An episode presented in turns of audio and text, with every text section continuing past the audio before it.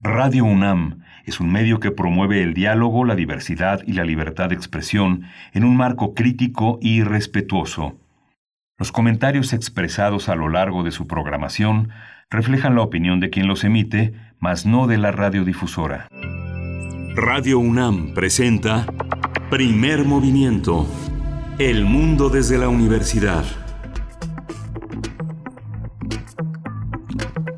Hola, buenos días. Hoy es 15 de septiembre. 15 de septiembre y estamos aquí en la Ciudad de México en primer movimiento. Bienvenidos, bienvenidas, bienvenida a la radio universitaria de Chihuahua, bienvenidos todos aquellos que nos sintonizan desde el norte del país y en todo el mundo a través de nuestras redes sociales, primer movimiento, primer movimiento, P movimiento en Twitter y le doy la bienvenida a mi compañera de todos los días, Berenice Camacho. ¿Cómo estás este 15 de septiembre?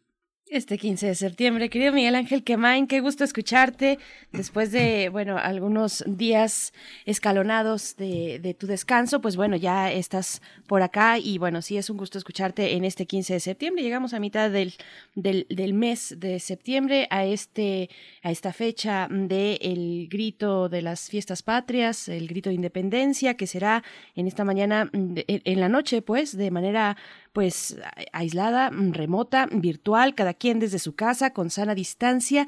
Así es como se llevará a cabo este festejo patrio en este mes de septiembre. Así es que bueno, ustedes cómo lo van a preparar, eh, una reunión a distancia con familiares, porque también hay que tener precaución en ese sentido. Pero bueno, coméntenos, coméntenos cuál es el platillo de la noche para estas fiestas patrias. Para algunos, algunos, muchos dicen, pues no hay tanto que festejar, estamos en un momento complicado en el país, pues sí, pero también es importante comer pozole cada septiembre, así es que, bueno, mucho gusto de saludarte a ti, Miguel Ángel, a toda la audiencia que nos escuchan, también desde la Radio Universidad de Chihuahua, son tres frecuencias, a través de ellas llegamos hasta allá, hasta Chihuahua, el 105.3, el 106.9 y el 105.7 de la FM. Muchísimas gracias por sintonizarnos eh, allá en la Radio Universidad de Chihuahua. Y pues bueno, tenemos toda tres horas por delante mm, que esperamos sean muy interesantes para ustedes. Sí, vamos a tener en, nuestro martes de salud una iniciativa comercial que se llama Obvio.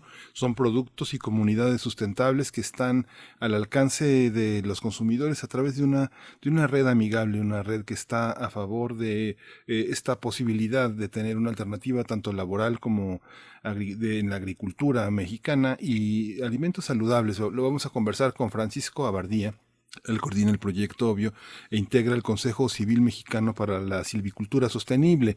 También va a estar con nosotros Silvia Carolina Herrera. Ella integra la Unión de Ejidos de San Fernando, una de las organizaciones comunitarias que participan de este proyecto Obvio. Además, después tendremos nuestra sección dedicada a la cultura de paz, transformación de conflictos. Las instancias de derechos humanos y la paz es el tema que nos comentará Pablo Romo, que está a cargo de esa sección. Él es miembro del Consejo Directivo de Serapaz.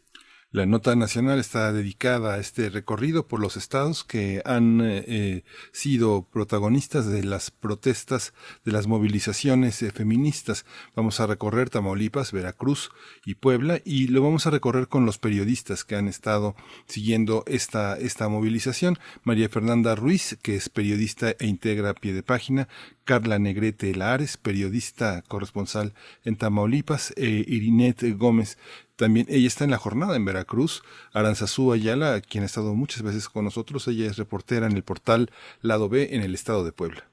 Por supuesto, pues bueno, damos eh, el seguimiento a las movilizaciones y protestas de mujeres en distintos estados, al pie en muchas de ellas de las comisiones de derechos humanos de, sus correspondientes estados. Pues bueno, vamos a ver qué tal. Ayer en el, aquí en el centro de la Ciudad de México, donde estamos transmitiendo en Ciudad de México, bueno, en el centro tuvo lugar un, un evento, un evento bastante nutrido, bastante eh, concurrido. Muchas mujeres se dieron cita ahí a las afueras del número 60 de la calle de República de Cuba, en el centro histórico, para realizar la antigrita. La antigrita estuvieron ahí desde las 11 de la mañana y hasta la medianoche, pues bueno, con distintos pronunciamientos, con distintos, también una jornada cultural, pues, eh, mucho stand-up feminista, humor feminista, pues. Y bueno, pues estuvo interesante lo que ocurrió el día de ayer. Después tendremos, después de nuestra nota nacional, este recorrido de las movilizaciones eh, a lo largo de nuestro territorio por parte de las mujeres. Vamos a tener la poesía necesaria en la voz de Miguel Ángel Quemain, seguramente algo muy disfrutable y bueno, pues está a tu cargo la poesía en esta mañana, Miguel Ángel. Gracias, Berenice.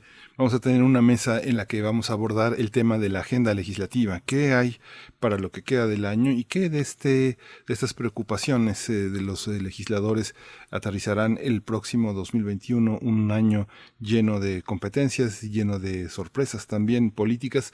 Lo vamos a conversar con Mariana Niembro. Ella es directora general de Borde Político y ha estado con nosotros, es una analista eh, de, la, de la actualidad política del país desde una perspectiva también académica interesante, muy rigurosa y seria. Les recordamos que esta mañana a cargo de la producción ejecutiva está Uriel Gámez, que nos dice pambazos y quesadillas potosinas es lo que creo que va a haber en su casa.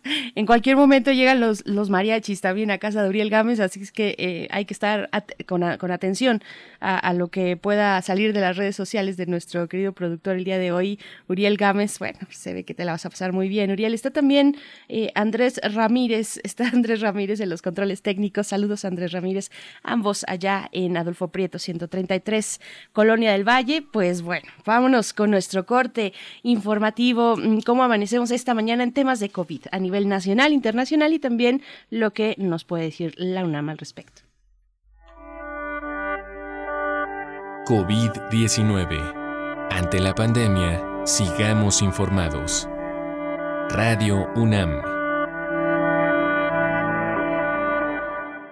La Secretaría de Salud informó que el, número de decesos por eh, la enfermedad de la COVID-19 aumentó a 71 mil 49 lamentables decesos. De acuerdo con el informe técnico ofrecido ayer por las autoridades sanitarias, los casos confirmados acumulados se incrementaron a 671.716 y el de sospechosos a 78.550.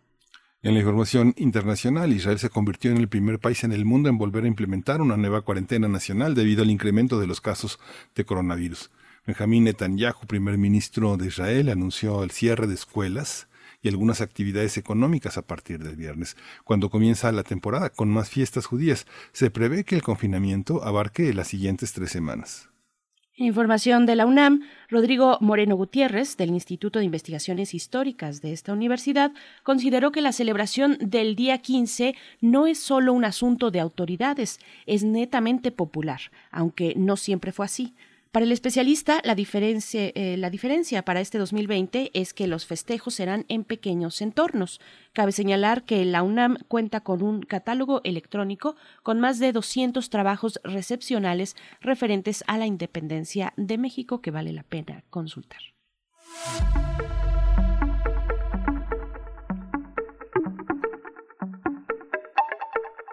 En la información cultural tenemos que el Museo Universitario de Arte Contemporáneo presenta hasta el 27 de septiembre el video Pocville del artista visual Floris Schoenfeld, quien ha centrado su trabajo en la relación entre ficción y creencia. Este video forma parte de la serie de entrevistas que Schoenfeld ha realizado a personas neurodiversas en Holanda para conocer su interacción con POC, un sistema de inteligencia artificial multiprocesual. Con este proyecto, Schoenfeld propone preguntas sobre la noción normativa de las inteligencias humana y artificial, para presentar una posible inteligencia alternativa. Punkville se encuentra disponible en la página de internet del MUAC, lo encuentran así fácilmente muac.unam.mx en la parte de eventos del 2020, septiembre. Ahí está esta propuesta artística de eh, Schoenfeld, Floris Schoenfeld, así es que no se la pueden perder en el MOAC. Nos vamos a ir con música, vamos a ir con música. Esto que vamos a escuchar, bueno, estamos en el día patrio, en el mes patrio, vamos con esto que se titula México y está a cargo del Instituto Mexicano del Sonido. Thank you.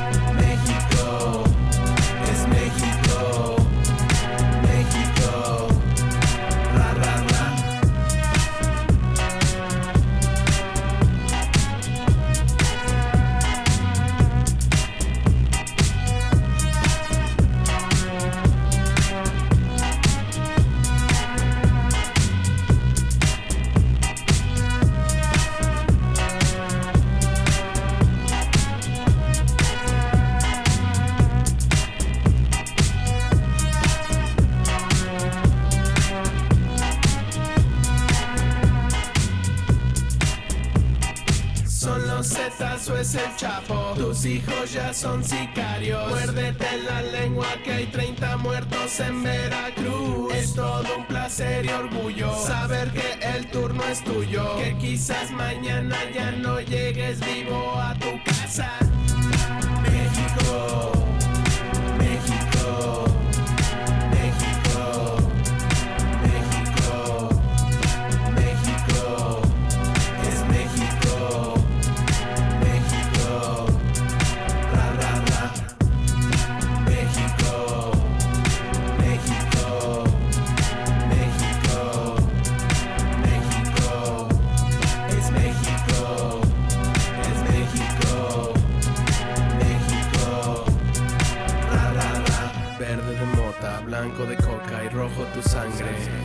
Estado fallido, campeón. Orgullosos patios traseros. Al sonoro rugir del cañón. Y se siembre con tus manos la hierba. Al sonoro rugir del cañón. Y se siembre con tus manos la hierba al sonoro rugir del cañón.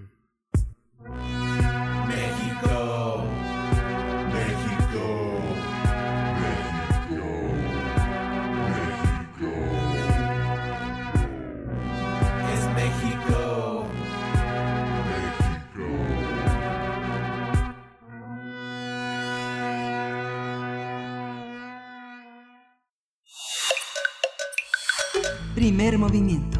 Hacemos comunidad. Martes de Salud. La iniciativa comercial Obvio, Productos y Comunidades Sustentables, nació con el objetivo de abrir nichos de mercado con diversos productos de gran calidad, miel, café, artesanías y una gran diversidad de productos se ofertan a través de su página de Internet. Todos son elaborados por cooperativas y organizaciones de pequeños productores y productoras que se han propuesto trabajar bajo esquemas de comercio justo, producción orgánica y respeto a la biodiversidad. Además, los productores conjuntan el manejo sostenible de los ecosistemas y los bienes naturales de sus territorios con la búsqueda de medios de vida digno y justo para las familias campesinas. Los productos que forman parte de esta iniciativa se pueden adquirir directamente en tienda UNAM o a través de los distribuidores establecidos en la Ciudad de México. Tendremos una conversación sobre esta iniciativa de apoyo a organizaciones campesinas para la comercialización de sus productos en las tiendas UNAM. Y este día nos acompañan mm, eh, dos invitados. Inicio presentando a Francisco Abardía, el es coordinador del proyecto Ovio. Eh, integrante del Consejo Civil Mexicano para la Silvicultura Sostenible. Bienvenido, Francisco Abardía. Gracias por estar esta mañana aquí en Primer Movimiento. Sí, buenos días, ¿cómo estás?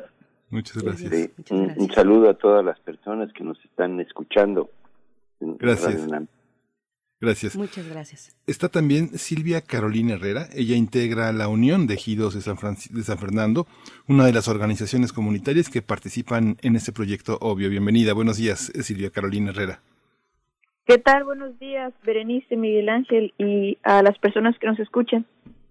Gracias, es un gusto, un gusto conversar con ustedes dos y, y, la UNAM también, Tiendas UNAM, pues eh, involucrada directamente en la comercialización de estos productos en esta iniciativa que se, que se llama Obvio, Productos y Comunidades Sustentables. Y te pregunto a ti, Francisco Abardía, eh, ¿en qué consiste la iniciativa comercial?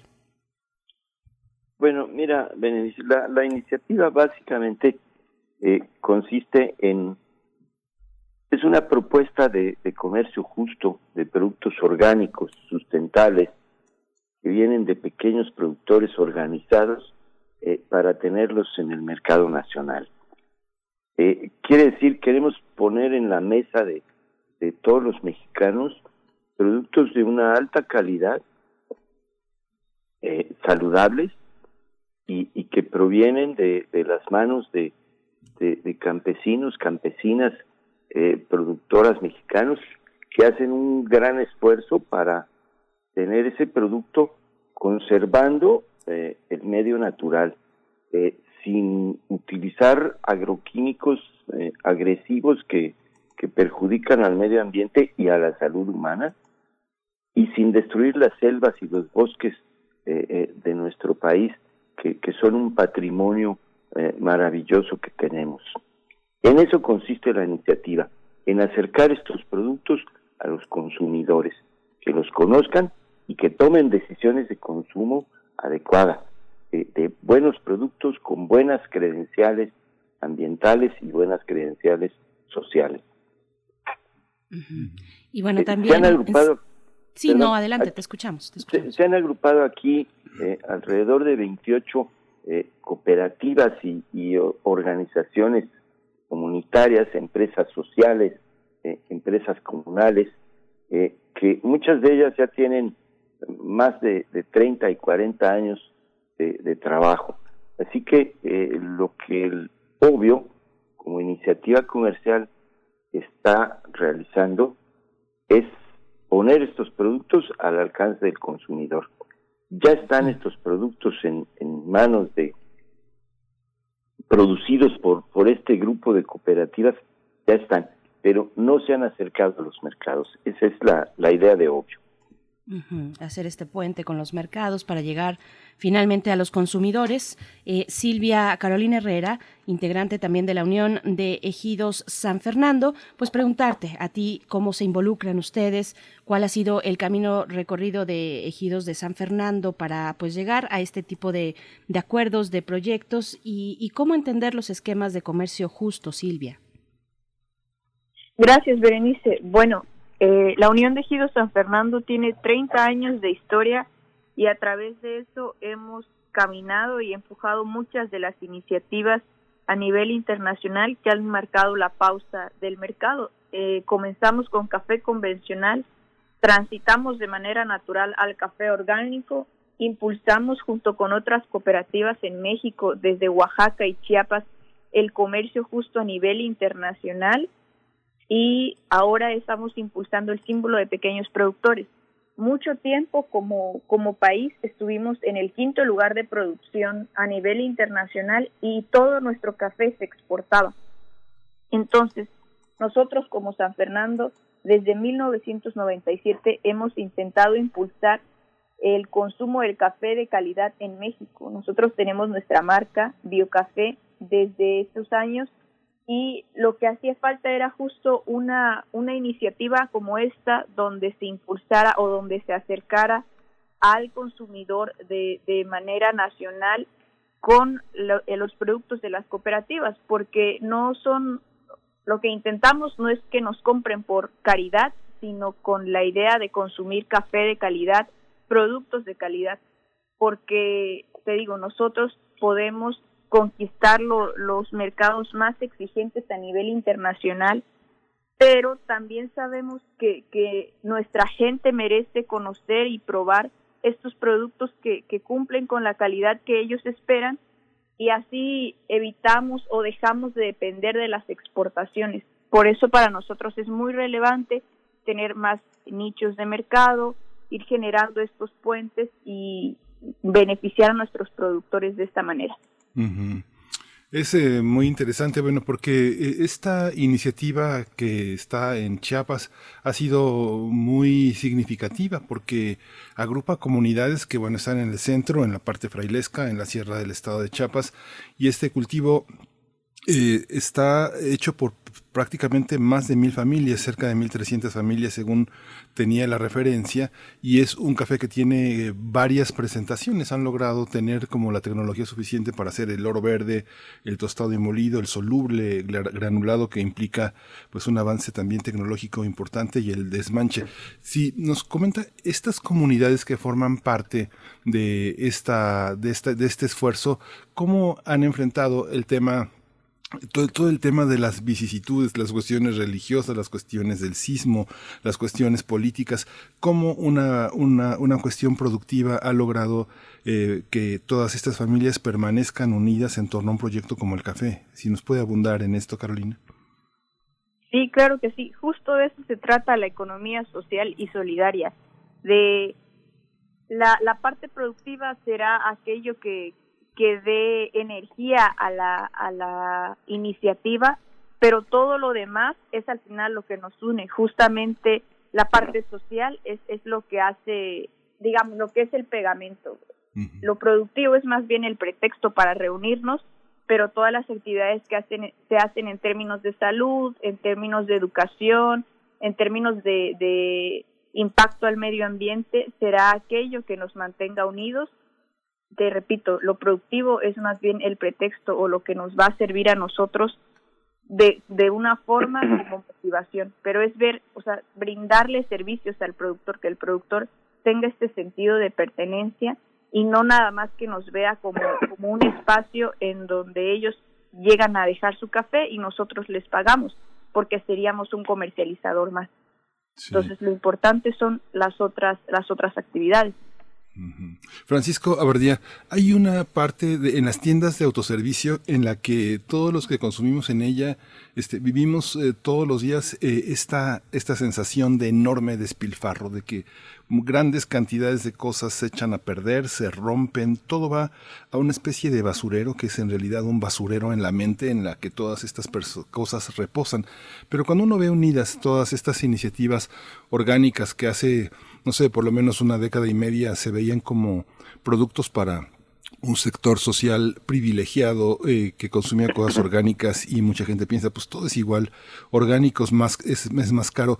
¿Cómo entender esta sustentabilidad en medio de un mercado tan feroz donde todo lo abarata, donde la gente y los, sus productos valen tan poca cosa?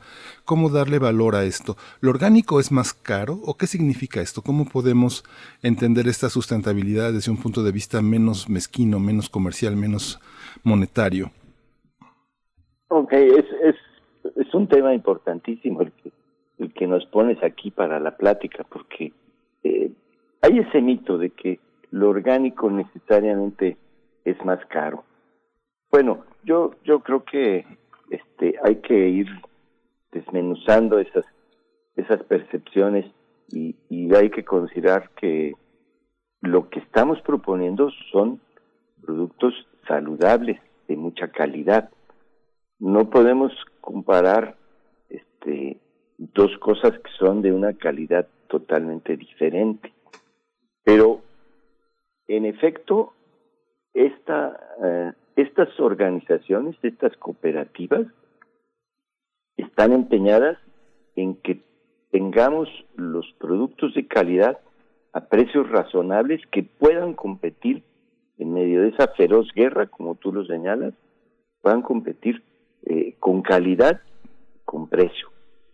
Hay dentro de Obvio, hay una iniciativa que ha sido desarrollada por, por más de 64 cooperativas cafetaleras, y ahora está este producto también en la iniciativa Obvio, pero estas cooperativas eh, cafetaleras, agrupadas en la Coordinadora Nacional de Organizaciones Cafetaleras, la CENOC, han puesto en el mercado ya una marca de café que se llama Café Fértil y que ustedes pueden encontrar en tienda UNAM y que ustedes pueden, pueden ver los precios de esos productos y ver los precios de la competencia. Son cafés tostados y molidos, cafés solubles, pero son 100% café arábiga de mucha calidad. Así que eh, creo que hay un gran esfuerzo para, para eso. Ahora bien, también está en todo la, gran guerra comercial que desatan todos los días eh, las grandes empresas. Yo creo que frente a eso tenemos que, que actuar eh, ante los consumidores. Yo quisiera comentarte brevemente que hace 40 años productores de café de México, del istmo de Tehuantepec, fueron a, Holanda y a otros países europeos porque querían ver allá cómo les ayudaban. Y ellos dijeron la frase que, que Silvia acaba de mencionar, no queremos caridad, lo que queremos es que paguen un precio adecuado, justo por nuestros productos. Ahí estaban haciendo en esas reuniones lo que hoy conocemos como el comercio justo y que moviliza mm, cientos de millones de, de, dólares en productos de, productores organizados de todo el mundo, en especial de México. Así que hoy lo que queremos es llevar esto al mercado nacional, a los mexicanos. Así que requerimos hacer, en efecto, una gran campaña para difundir que sí es posible tener productos de calidad, es posible tenerlos a precios razonables y es posible que los consumidores tomen eh, decisiones adecuadas de consumo y, prefieran esto. Esto es también un poco eh, todo el esfuerzo que tenemos que hacer para, para impulsar, para impulsar eh, el consumo de estos productos que son saludables y de calidad. yo quisiera decir además que comprar esto lleva mucha alegría a, las comunidades y, a los pueblos y a las familias de, rurales de muchos lugares de la República, de Oaxaca, de Chiapas, de Quintana Roo, de Puebla. Mm. Mira, eh, una de las organizaciones participantes, eh, CESMACH, Campesinos Ecológicos de la Sierra Madre, empezaron ya hace muchos años a vender su café tostado y molido. En la actualidad han logrado vender el 12% de su producto el 12% eh, en forma de café tostado y molido y el otro 88% café verde para exportación. El café tostado ha significado un incremento de los ingresos de las familias por un 30%. Así que con un 12% se incrementó en 30% el ingreso. Ese es lo que queremos que suceda. Este es la, la magia de, del comercio justo es llevarle a las familias eh, eh, los ingresos, pero como lo dice Silvia, no solo es un tema de dinero, aunque el dinero siempre eh, facilita las cosas, pero es también un tema de dignidad. Ninguna de estas organizaciones está pidiendo caridad. Lo que están diciendo es aquí tenemos estos productos. Entonces, es mucho ese sentido es una alianza entre productores y consumidores para, para desarrollar eh, intercambios eh, comerciales justos. Por eso son las organizaciones, las cooperativas, las que le venden a la tienda UNAM. ¿Por qué? Porque en medio no hay ningún intermediario. ¿sí? Claro, por supuesto, son 24 cooperativas, si no estoy equivocada.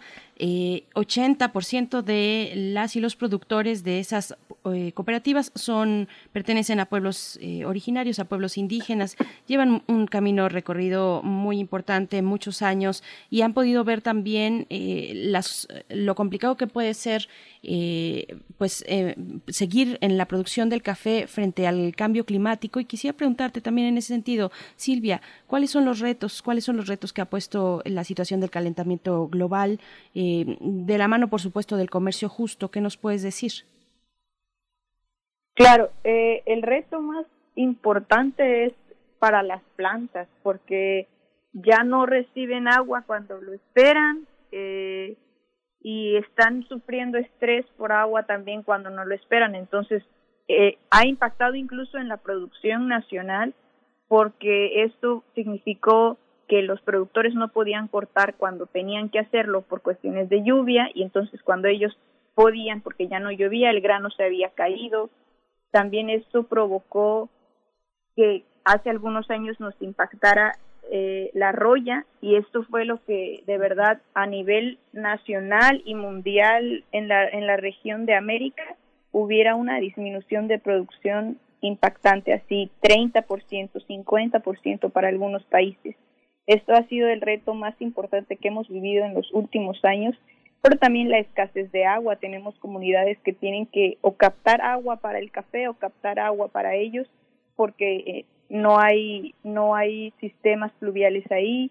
Entonces, la verdad es que los retos se acumulan. Es el cambio climático, es el, el uso de herbicidas, que, que no debe ser, es eh, el hambre también, porque tenemos, sobre todo en comunidades indígenas, situaciones muy complicadas y contra todo esto tenemos que batallar y, claro, entregar un producto de calidad, porque les repito, no es cuestión de, de, calidad, sino de decir, aquí estamos y con un buen producto, y aparte de vender un buen producto, tenemos este impacto a nivel ambiental y, y a nivel social en nuestras comunidades.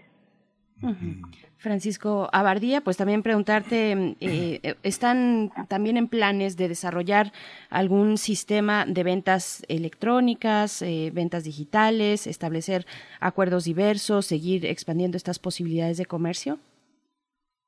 Sí, mira, este, Berenice, para, para la Ciudad de México, este, estamos haciendo una alianza con, con un grupo de jóvenes eh, profesionistas, algunos egresados de la UNAM, eh, que tienen desde hace ya varios años una cooperativa de bicientrega. Ellos han organizado una pequeña cooperativa que realiza el servicio de llevar eh, a domicilio diversos productos que ellos tienen en su canasta y que algunos de los cuales son productos de, de, de estas cooperativas, como el café La Organización, de la coordinadora eh, de productores de café de Oaxaca, la CEPCO. Este, entonces, esta alianza con esta alianza con, con este servicio de bicientregas nos va a permitir eh, que las ventas electrónicas que estamos iniciando en, en Internet y por WhatsApp eh, puedan, puedan estar en las casas, en los domicilios de la gente con un servicio de transporte muy eficiente que les garantiza eh, una pronta entrega y que además es un servicio que queremos que sea amable con la ciudad. Otro gran problema es el transporte, la contaminación que genera todos los días el transporte en la Ciudad de México y en todas partes del mundo, es algo que hay que también que evitar en términos de lo que ya se mencionó del cambio climático. Así que es una alianza muy poderosa que reúne los medios digitales como son el Internet y, los medios de comunicación modernos como el WhatsApp con, el uso de la bicicleta, pero también es un símbolo de una alianza que estas organizaciones tienen eh, con el rejuvenecimiento de su, su de la actividad y, la sucesión de, generaciones en los esfuerzos de los mexicanos. Este, es un esfuerzo muy grande de estas cooperativas que están incorporando mm, a todos los jóvenes, hombres y mujeres, este, en, en puestos de responsabilidad. Y esta alianza con Entregas es parte de lo mismo. Algunos de esos eh, jóvenes son hijos de productores. Así que tenemos el caso de, Silvia que nos acompaña aquí. Ella es la segunda generación en, en su organización, en, en la Unión de Ejidos San Fernando, ella ya es una segunda generación, lo cual nos, nos habla de este impulso a los jóvenes y, y, a las mujeres, ¿sí? Sí. Sí, toda esta, todo, también todo este tema que tiene que ver, bueno, las bicientregas, así se, se puede localizar en Twitter, bicientregas que desde el año pasado han empezado como estos, estos jóvenes a, a, meterse en esta parte del comercio eh, electrónico que ha sido muy difícil porque está pues prácticamente copado por las empresas de mensajerías de alimentos que también son otra otra forma de producción fuerte. Hay dos aspectos también eh, también han implementado el tema de las de las artesanías. Quien conoce Calpulalpan, que, este, está, todos estos juguetes de madera articulados que son tan bellos, con pinturas orgánicas, con, este, con un trabajo enorme, cómo también dedicarse también a la parte de artesanía, cómo se suma una comunidad. Y el otro tema también es el tema de la miel, que tiene que ver también con un mecanismo de, comercialización que tendría que estar articulado en la, en la parte sustentable frente al peligro que eh, se enfrenta hoy la, la extinción de la abeja. ¿Cómo, cómo se ha diversificado? ¿Cómo estos productos empiezan como a colocarse frente al consumidor de una manera que parecen todos juntos, pero cada uno tiene una historia. En el caso de la miel en particular, ¿cómo, cómo lo han enfrentado? Eh, es, un, es un tema también eh, político, eh, económico también muy fuerte. Mucha gente, muchos, muchos dueños de grandes extensiones se oponen a este comercio. ¿Cómo lo han solventado ustedes? Empezamos con, con, usted, este Francisco Bardía. Sí, mira, este, pones un tema importantísimo la, miel de abeja es, es un producto eh, exquisito, de una gran calidad, de un gusto inigualable, pero que en general los mexicanos pues parece que lo despreciáramos. el consumo de miel en nuestro país es muy, muy, muy bajo. Puede estar alrededor de unas cuantas cucharaditas de miel al año por persona este, o per cápita, como se dice. Este, así que más del 80% de la miel que se produce se exporta porque nuestro consumo es muy menor. Pero la miel, la producción de la miel, se la realizan miles y miles de familias eh, eh, del medio rural, muchos de ellos indígenas de, diversas eh, naciones indígenas de nuestro país.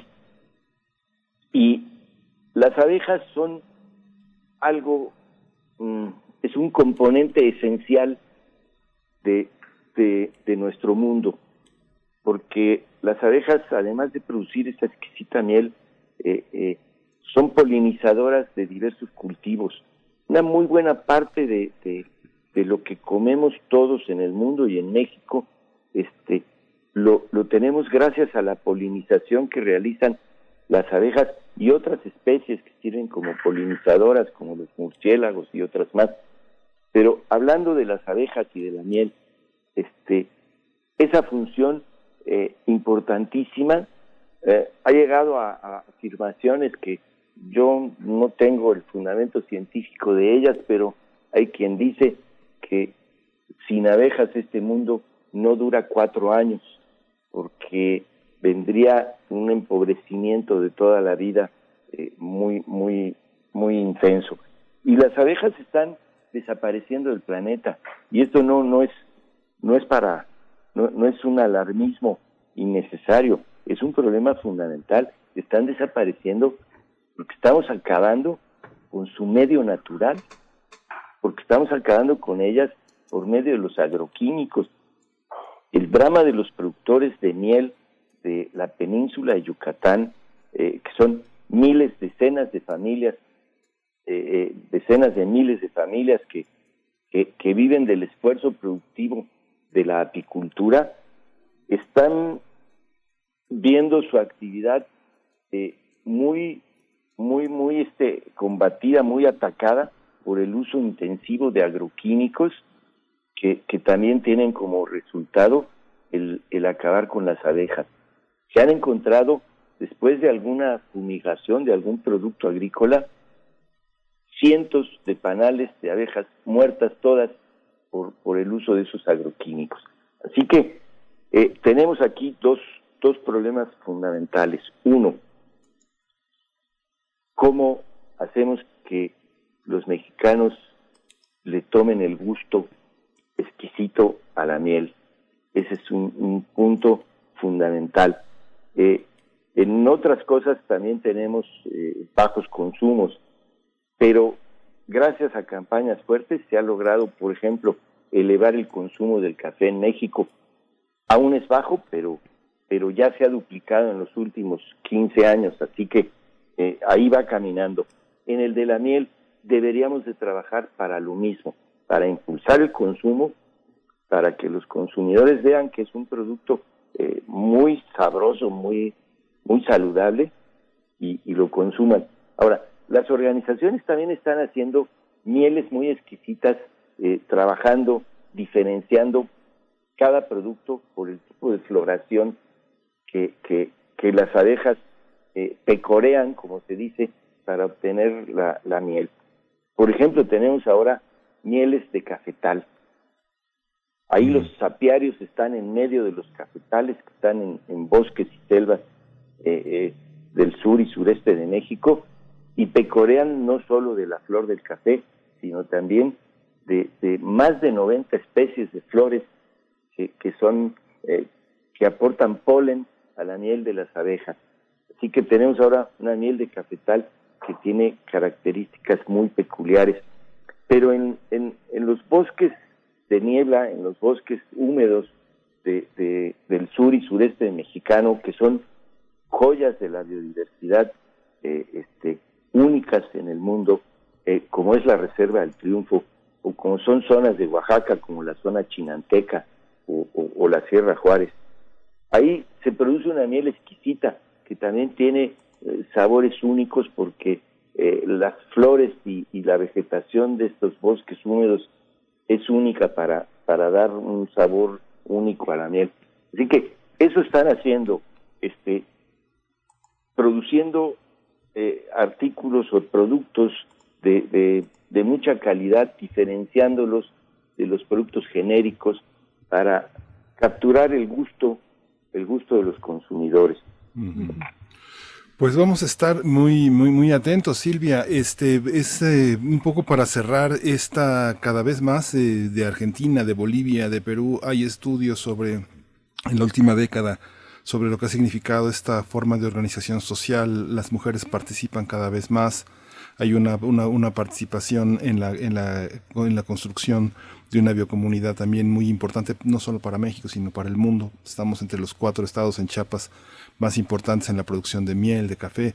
¿Cuál es, eh, eh, un, un, poco para cerrar esta conversación con usted, eh, Silvia Carolina, cuál es el, el, el, mensaje, qué es lo que también tenemos detrás de todos estos productos, detrás de todos estos productos hay personas, hay una organización, hay que reactivar las cooperativas. Sí, así es. El mensaje principal de, del trabajo cooperativo es que juntos somos más fuertes. Entonces de eso va, de, que absurdo es el egoísmo y querer ir por la vida uno solo, sino que más bien a lo mejor solos llegamos más rápido, pero unidos llegamos más lejos. Y justo de esto va la iniciativa, de ir llegando cada vez más lejos y de, y de ir dando nuestro mensaje, que, que es un mensaje de cooperación, de cooperación ahora entre cooperativas y, también de, que las cosas se, se, hacen bien en México y los pequeños productores estamos ya haciéndolo. Sí, muchas pues gracias. muchas gracias. Perdón, Berenice. Sí, no, no, no, adelante Miguel Ángel. Bueno, solamente decir que, que nos, nos, quedamos con ese mensaje, hay que decir que en Tienda UNAM se estableció una isla con productos, con estos productos sustentables, 170 productos de más de 25 marcas de estas organizaciones. Pues bueno, estaremos acercándonos porque finalmente no hay que olvidar que el productor de café se queda con menos del 7% del valor de su producto, eh, que ya una vez eh, llega hasta nosotros, pues recorre una larga cadena de intermediarios.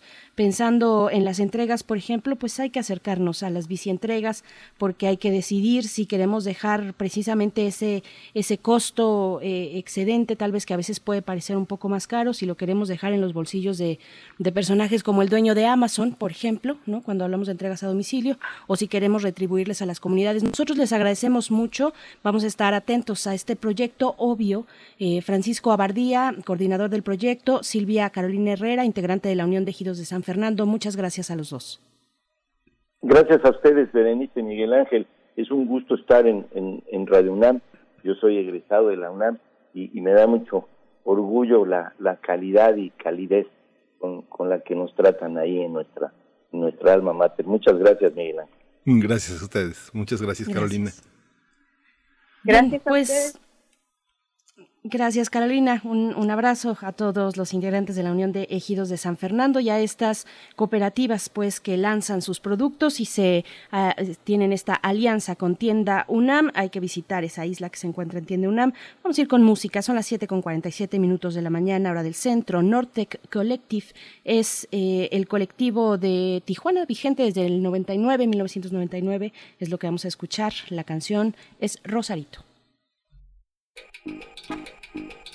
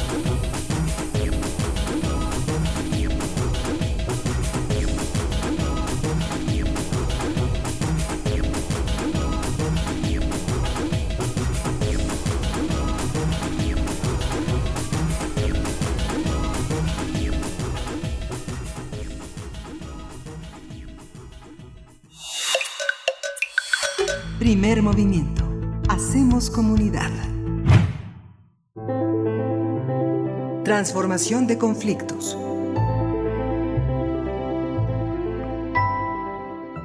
Saludamos esta mañana a Pablo Romo, él es miembro del Consejo Directivo de la organización Serapaz. Trabajan por la paz, por la cultura de paz y nos acompaña cada 15 días en esta sección Transformación de Conflictos para hablar ahora de las instancias de derechos humanos y la paz.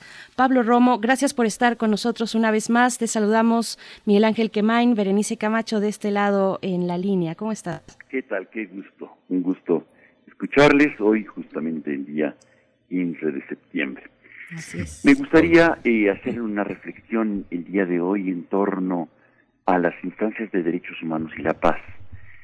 En otras ocasiones hemos hablado sobre em, eh, los derechos humanos como un componente clave, importante, no único, para construir la paz.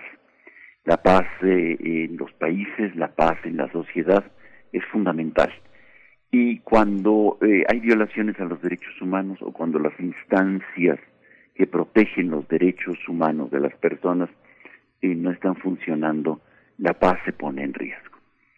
Me parece que hay que hacer una reflexión en el país eh, en torno a lo que sucede con las instancias de derechos humanos en México. Creo que hay una crisis que viene desde su nacimiento, las instancias públicas de derechos humanos, me refiero, el sistema público de derechos humanos del país, nace con una crisis, nace con un uh, handicap, porque nace desde el Estado para proteger al Estado y no a la población. En la medida en que va eh, pasando el tiempo, de alguna manera hay una gran exigencia para que cumpla eh, este propósito. Sin embargo, hasta la fecha, las comisiones, tanto la nacional como las estatales, han jugado un papel muy ambiguo, muy, muy incierto en cuanto a la defensa real de los derechos humanos. Baste conocer y recordar eh, informes tan delicados y tan patéticos como el que presentó eh, hace un par de años este el presidente de la Comisión Nacional de Derechos Humanos en torno al tema de Ayotzinapa, por ejemplo. Horas de discurso para eh, encubrir las autoridades y fortalecer eh, aquel discurso oficial de eh, la verdad histórica. Hoy, sin embargo, las instancias de derechos humanos, las instancias públicas de derechos humanos, mantienen su crisis, no han podido salir de ella y pierden credibilidad delante de la sociedad que está exigiendo con mayor fuerza, con mayor claridad y con mayor vigor eh, el respeto a los derechos humanos y convertir y buscando aliados para sus luchas. Me refiero a grandes movimientos que están surgiendo, que eh, o que ya tienen años de insurgencia y que no son atendidos específicamente los movimientos feministas que hoy los vemos protagonizando en tomas de las instalaciones de las comisiones de, derechos humanos, las comisiones públicas de derechos humanos, que eh, en sus tibias recomendaciones y sus acciones este, parsimoniosas no responden al clamor eh, por ni una más ni una menos y constantemente frente a la negación de la violencia sistemática, eh, la violencia de género, eh, eh, que exista, las comisiones permanecen en un silencio anodino. Tenemos también otros movimientos que también están buscando en estas instancias de derechos humanos un aliado que no encuentran el clamor, por ejemplo, de los grupos indígenas en Chiapas que desde hace semanas están viviendo el acoso de grupos paramilitares y que vemos las consecuencias y los muertos en Tila, por ejemplo, el día de ayer, o en Chenaló, en el conflicto Aldama y Magdalena, o en Cuchulja y el, caracol de Moisés Gani que fue incendiado. De igual manera, la situación de los yaquis en, eh, Sonora con eh, eh la tensión que hay por la construcción del acueducto y el gasoducto, o la situación de los wirráricas en, eh, por las minas a cielo abierto. Eh, son algunas de las expresiones en donde las, las comisiones de derechos humanos que usualmente son ocupadas por los sobrinos los, o los parientes de los gobernadores en turno y que no hacen nada y que encubren simplemente las, las violaciones a los derechos humanos la, la furia de estos movimientos, como los feministas, como de los pueblos indígenas, como los movimientos de reivindicación de los derechos de los migrantes, como los movimientos socioambientales que acabamos de escuchar, eh, a los productores de miel de, de, la península de Yucatán, o los megaproyectos eh, eh, que están arrasando con las comunidades, como por ejemplo la termoeléctrica de la Huasteca, con en donde no se investiga a los activistas como Samir Flores, ¿no? que ya lleva año y medio este que fue asesinado y permanece en la impunidad o los derrames del grupo en México de ácido sulfúrico en el mar de Cortés del año pasado o los residuos de lixiviados que, que permanecen contaminados el río Sonora y no se hace nada. Este tipo de movimientos también socioambientales se une al clamor de estos otros movimientos y tenemos otros movimientos sociales que también están en esta insurgencia clamando por la, el respeto a los derechos humanos y que frente a la impunidad y la ineficiencia eh, eh llegan a los límites del hartazgo. Y esto es peligroso para nuestro tema, nuestro gran tema que es el tema de la paz. Me refiero también al de los colectivos de familiares de desaparecidos y la crisis del sistema de búsqueda que, no solamente con buena voluntad se encuentran las fosas clandestinas y a las personas desaparecidas. Se necesitan recursos, se necesitan laboratorios forenses y se necesita una gran eh, inversión para poder eh, rescatar la dignidad de las personas, de los familiares de los desaparecidos. El movimiento también contra la impunidad frente a las acciones particularmente del ejército y de la Guardia Nacional generan hartazgo, generan eh, furia y generan decepción ante las promesas y las expectativas que se generaban de un de un gran cambio de régimen. Hasta el momento la paz este está en juego ante la ineficiencia, incapacidad y por el otro lado el hartazgo de, de los movimientos insurgentes que están clamando y diciendo necesitamos eh, de aliados como estos sistemas eh, victimales. Es la misma Comisión Ejecutiva de Atención a Víctimas que está en una crisis profunda, el CONAPRED que está en una crisis también este sistémica. Y el, mecanismo de protección a personas defensoras de derechos humanos y periodistas que tiene una eficacia muy muy cuestionable. Hasta la fecha estamos delante de un sistema que no está respondiendo y que los eh, em, frente a esto los derechos humanos eh, y las víctimas de las violaciones a los derechos humanos llegan a un hartazgo que pone en riesgo nuestro gran tema que es el tema de la paz. Así es. Pablo Romo, qué complejo lo que nos comentas, bueno, la, tu lectura y lo que hemos visto desde hace ya un par de semanas, muy puntualmente para este episodio, pero vaya, se repite una y otra vez, eh, porque cuántas instancias, pienso yo, fallaron, les fallaron a las víctimas previamente para llegar a este punto, ¿no? Para llegar a este punto en el que, bueno, eh, la rabia y la desesperación pues las lleva a, llamar la atención de esa manera y a decir además este espacio va a ser un lugar de refugio para las mujeres, las familias que eh, sufren violencia de género, que son perseguidas también por sus agresores en sus, en sus comunidades, en fin, muy complejo. Te agradecemos esta lectura y pues nos encontramos contigo en 15 días y, va un fuerte abrazo para ti, Pablo Romo. Muchísimas gracias. Sí, gracias Pablo. Pues nos despedimos de la radio universitaria de Chihuahua. Nos escuchamos mañana de 6 a 7 de la mañana, de 7 a 8 en el horario de la Ciudad de México, que desde aquí en Radio UNAM, en primer movimiento, vamos a la segunda hora de esta emisión. Queremos escucharte. Llámanos al 55 36 43 39 y al 55 36 89 89. Primer movimiento. Hacemos comunidad. Hola, soy Carmen Villoro y estoy en descargacultura.unam. En voz de Mateo García Elizondo, escucha los fragmentos de su obra Una cita con la Lady. Cuando te encuentras con la muerte tantas veces como yo, la vida cobra otro sentido. Ese lugar del cual hablo no está hecho para los vivos, y cuando has ido y regresado tantas veces, la verdad es que después ya no perteneces realmente a este mundo tampoco.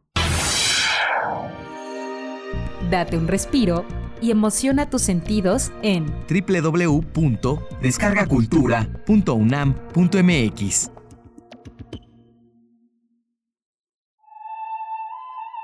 Las palabras que cuentan experiencias nos transportan a conocer diferentes pensamientos y culturas. Te invitamos a recordar el viaje que nos llevó a conocer la vida y obra de poetas en lenguas originarias.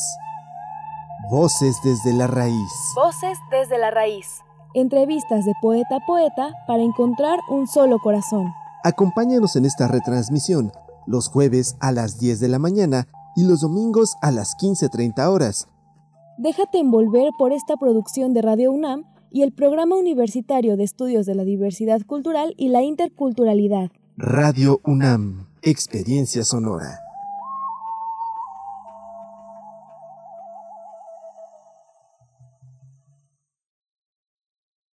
Cambio es innovar y apostar a las energías renovables. No abrir nuevas refinerías. El cambio es creer en la libertad de los ciudadanos y su capacidad emprendedora. No son políticas populistas de dádivas permanentes. El cambio es saber a dónde vamos y no estar improvisando y teniendo ocurrencias. El cambio es futuro, no ir atrasado. Un futuro hecho por gente de Acción por México. Únete al PAN. PAN, Acción por México perico y monas. A mis 12 años empecé con los chochos, con las tachas. La piedra solamente me dañó. Por el consumo me descalcifiqué todos los huesos. La estoy matando yo mismo, porque yo era el que le daba el PVC, yo se lo compraba. Un chavo me quiso matar. Cuando él me tiró un bagazo, yo le tiré uno también. Así fue que yo maté al chavo. En el mundo de las drogas no hay final feliz.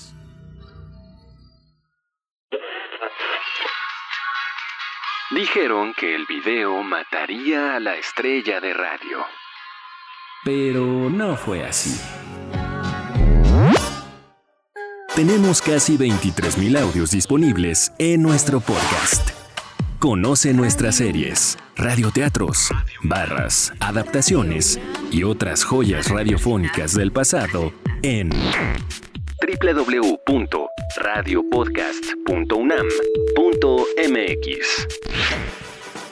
Disfruta a toda hora Radio UNAM. Experiencia sonora.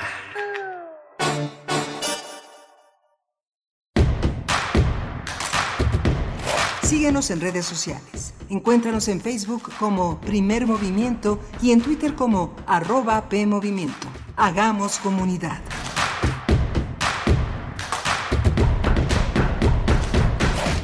Buenos días, estamos ya de vuelta en primer movimiento. Bienvenidos, bienvenidas y apenas se suman a esta transmisión que realizamos a través del 96.1 de FM, del 860 de AM. También nos encontramos en www.radio.unam.mx.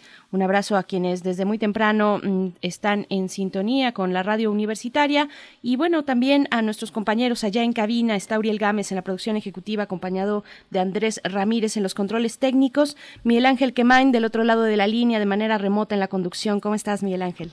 Hola, Berenice Camacho, buenos días, buenos días a todos nuestros radioescuchas. Bienvenidos, bienvenidas a esta emisión que circula en las dos frecuencias unidas de AM y FM y en las redes a través de la difusión en internet en radio.unam.mx. Síganos, colabore, haga comunidad con nosotros en este, en este 15 de septiembre en el que pues prácticamente toda la comunidad, todos los estados, todo el país se une a suspender las celebraciones multitudinarias.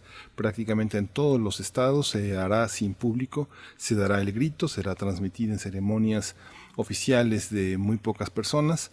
Eh, a ver cómo transmite cada uno su manera de su manera de celebrar, su manera de cenar, su manera de eh, unirse a, un duelo nacional, pero también a una capacidad que tenemos de resiliencia y de poder enfrentar estas situaciones tan complejas, tan divididas en torno a la sociedad mexicana. Evidentemente, la, pandemia tiene un gran impacto en la comunidad, por eso las actividades gubernamentales se suspenden, hay una, una fuerza por reactivar la economía a un costo muy alto. Ya hemos visto en, la, en nuestra sección de COVID en el mundo, en la parte internacional, cómo han tenido que recular muchos países frente al regreso a clases, frente a, la reactivación eh, voraz de la economía contra de poner por encima el dinero, por encima de la salud, y esto tiene consecuencias pues muy graves, Berenice.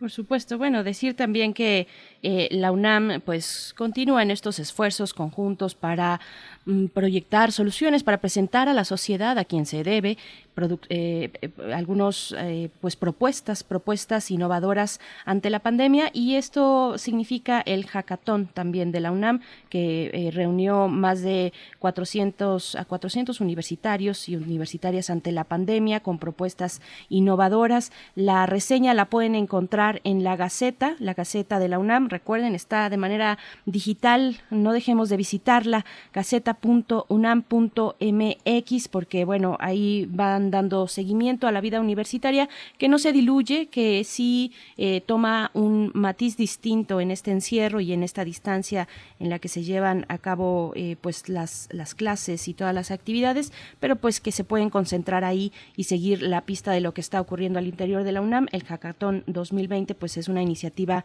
de la Secretaría de Desarrollo Institucional de la UNAM, también de las Facultades de Estudios Superiores, la FES Catlán y la FES Aragón, como también de la Facultad de Ingeniería, con propuestas innovadoras, eh, pues prácticamente 48 horas eh, continuas pues de 400 universitarios de 26 carreras que propusieron soluciones creativas ante la pandemia en temas de salud, de economía, de transporte y de educación. Así es que bueno, no se lo pierdan. Está la reseña en la Gaceta UNAM en esta mañana.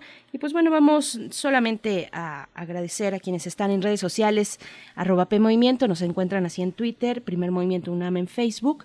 Nos dice Martelena Valencia que hoy celebrarán con molotes huasteca de papas y de plátano, nada más y nada menos. Se lo están tomando en serio. Eh, ¿cuál, es, ¿Cuál es su festejo, su plan de festejo para esta noche? Por aquí, Rosario Martínez nos envía una foto. No, es, es un chile en nogada, parece un chile en nogada eh, sí, parece que sí, dice Rosario Martínez, no los cenaremos, pero sí los comimos ayer, nos salieron muy buenos. Pues qué rico, qué rico se ve.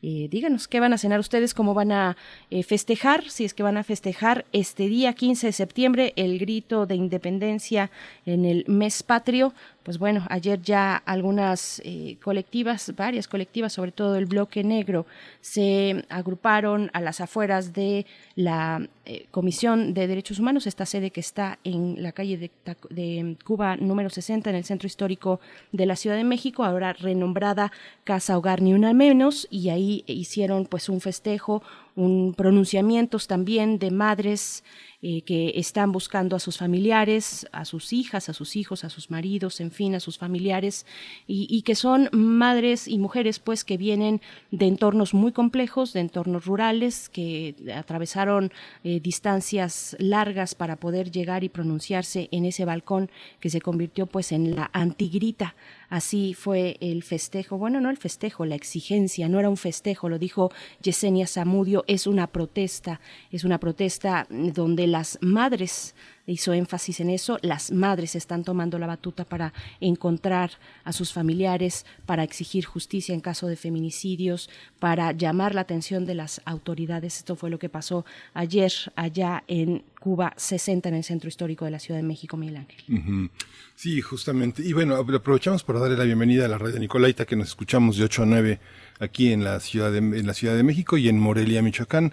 Eh, justamente uno de los periódicos más importantes de Michoacán, La Voz de Michoacán, coloca en su primera plana una herida que sigue abierta, que son a 12 años de los granadazos en Morelia.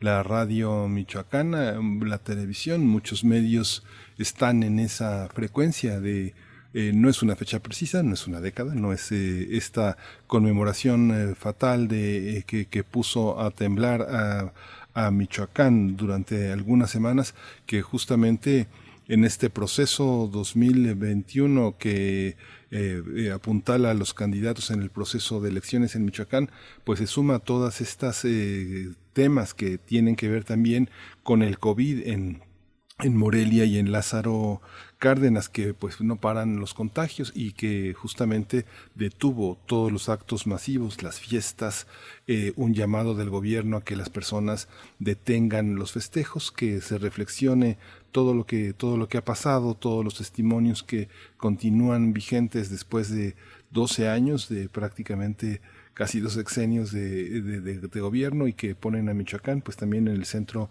de las miradas por una parte de, la, de, lo, de lo infeccioso del COVID, por otra parte de la política y las elecciones que ya se, alistan y esta conmemoración que pone también eh, la violencia como uno de los centros, una de las partes, uno de los desafíos de este gran Estado para, pues para salir adelante. Por supuesto. Pues bueno, vamos, vamos en unos momentos más a tener nuestra nota nacional. Vamos a hacer un recorrido, es una nota amplia, es un recorrido por eh, distintos estados de la República a través de eh, periodistas eh, que han dado cobertura a las protestas y movilizaciones feministas estos estados que vamos a abordar, el Estado de México, por supuesto, que llamó la atención hacia el fin de semana eh, con una toma de una de las sedes de, de, la Comisión Local de Derechos Humanos, que terminó, bueno, en un, eh, pues, en un enfrentamiento, en un encuentro mm, duro, difícil por parte de los, eh, la, la, policía local que llegó pues a desalojar esta toma, se llevó a mujeres, a niños y niñas, a una mujer embarazada también, bueno, las aprendieron y las llevaron a la, al Ministerio Público, a las oficinas del Ministerio Público, fue muy complicado, están ahí los videos, eh, un momento muy, muy adverso el que se vivió el fin de semana en el Estado de México. También hablaremos de Tamaulipas, donde están exigiendo precisamente que se aplique la ley Olimpia, es lo que exigen las feministas, las mujeres organizadas en Tamaulipas, que se aplique la ley Olimpia y fueron y protestaron en la presidencia municipal de Tampico. Nos vamos a acercar también a Veracruz y a Puebla. Así es que bueno, damos seguimiento a estas eh, protestas, a estas protestas feministas. Vámonos ya con nuestro recorrido en nuestra nota nacional. Vamos. Primer movimiento. Hacemos comunidad. Nota nacional. Hoy estamos la semana pasada, colectivos de mujeres y familiares de víctimas clausuraron simbólicamente las sedes de la CNDH en Michoacán, Veracruz y Aguascalientes, en solidaridad con las manifestantes que mantienen tomadas sus oficinas en la Ciudad de México. Mientras que en Ecatepec, Estado de México, tomaron las oficinas locales de la comisión como respuesta al nulo apoyo a víctimas de violencia en ese municipio. En la madrugada del 11 de septiembre, personal de la Fiscalía del Estado de México desalojó a las feministas, quienes denunciaron que las sacaron con lujo de violencia y 13 personas fueron trasladadas al Ministerio Público. El gobernador del Estado de México, Alfredo del Mazo, reprobó el actuar de la Fiscalía contra estas mujeres que posteriormente fueron puestas en libertad, mientras que la entidad negó el uso desmedido de la fuerza y por la tarde después de ser liberadas regresaron a las instalaciones de las oficinas locales de la comisión, donde quemaron el mobiliario, documentos y hay que señalar que también fueron tomadas las instalaciones de Morelos, Puebla y Tamaulipas. Haremos un repaso sobre las manifestaciones y tomas de los últimos días por colectivos de mujeres, mujeres organizadas, feministas en algunas entidades del país. Doy la bienvenida a, este, a esta serie de charlas a Carla Negrete Lares. Ella es periodista, corresponsal en Tamaulipas. Y, bueno, te agradecemos mucho que aceptes esta comunicación. Carla Negrete, bienvenida a Primer Movimiento.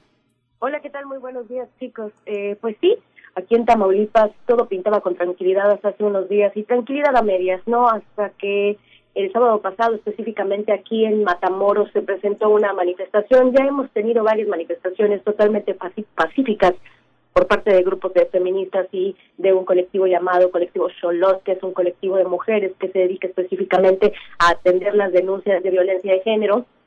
Y bueno, ahora se unen con otro grupo de personas familiares de desaparecidos. Estos dos movimientos estuvieron la semana pasada manifestándose a las afueras de presidencia municipal, exigiendo se le diera seguimiento específicamente a un caso entre todos. Y es que precisamente días anteriores a este sábado que marcó eh, esta, eh, esta serie de manifestaciones, porque han ocurrido varias, sobre la muerte y exigiendo justicia de una jovencita de 27 años de edad que trabajaba en una maquiladora y eh, pedían justicia para Karen. Específicamente los familiares se dieron cita con este grupo de personas vestidas de blanco con pancartas exigiendo justicia. A este grupo se le unieron más eh, más feministas, más chicas que exigían precisamente lo que tú mencionabas, la aplicación de la ley Olimpia, eh, que para los que nos están escuchando y para los que no tengan conocimiento, pues es una ley eh, o un conjunto de reformas legislativas encaminadas a reconocer la violencia digital y bueno, la intimidación sexual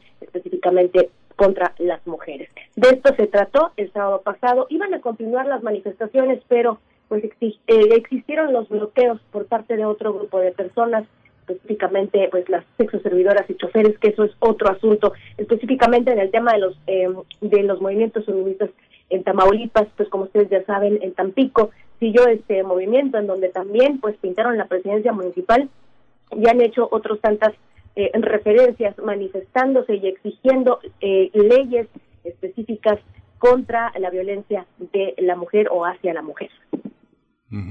Estas protestas eh, que, bien dices tienen ya un tiempo atrás, ¿han tenido otros focos de localización? ¿Han tenido otros, otros marcos de protesta? ¿Por qué, por qué la, fiscalía que ha sido tan, que ha violentado tanto estos movimientos, por qué no es objeto también de las protestas? No, fíjate que sí, eh, ha habido varios movimientos, se han manifestado varias personas, eh, ahorita está en la cuestión de las eh, del grupo de mujeres, de familiares de personas desaparecidos, pero también ah, está el grupo Gópez, con el que están totalmente en contra, es lo que te decía, ¿no? Diferentes manifestaciones han estado ocurriendo en Tamaulipas, específicamente aquí en Matamoros, y se han enfocado precisamente eh, en cuanto a la movilización del grupo GOPES, que es el Grupo de Operaciones Especiales de Tamaulipas, han pedido eh, que se retire, incluso eh, el grupo de feministas solicitó también pues mm, que no se les viera como personas que quisieran causar daño. Pidieron a través de las redes sociales eh, una vestimenta específica, pidieron no causar daños entre ellos, que esto no se tratara de violencia para que precisamente este grupo de policías estatales, ni siquiera la Guardia Nacional, pudiera eh, atacarlas o detenerlas en algún momento. Aquí en Matamoros la situación pues quieren que sea pacífica y que no se vea como en otros municipios, pero los focos de atención, como dices bien, pues han sido específicamente hacia el grupo de operaciones especiales y hacia los grupos feministas que han estado realizando diferentes manifestaciones por parte de las, las otras causas, como se podría mencionar, las otras causas que no tienen que ver con, con los feminicidios o con la ley Olimpia o con las feministas, pues tienen que ver con el retiro de este grupo de operaciones especiales. Hubo bloqueos, hubo este, manifestación por parte de taxistas y por parte de choferes. Han estado cerrando carreteras, el acceso a Matamoros Victoria estuvo cerrado, el acceso Reynosa Matamoros estuvo cerrado. Entonces sí hay diferentes eh, temas que tratarse en Tamaulipas muy fuertes, específicamente en Matamoros, en Tampico y bueno hay una movilización también que se pretende se realice en Reynosa. Movilizaciones importantes entonces hacia el fin de semana en Tamaulipas. Preguntarte también eh, sobre las trabajadoras sexuales. Nos mencionabas que se pronunciaron y se manifestaron durante el fin de semana, Carla.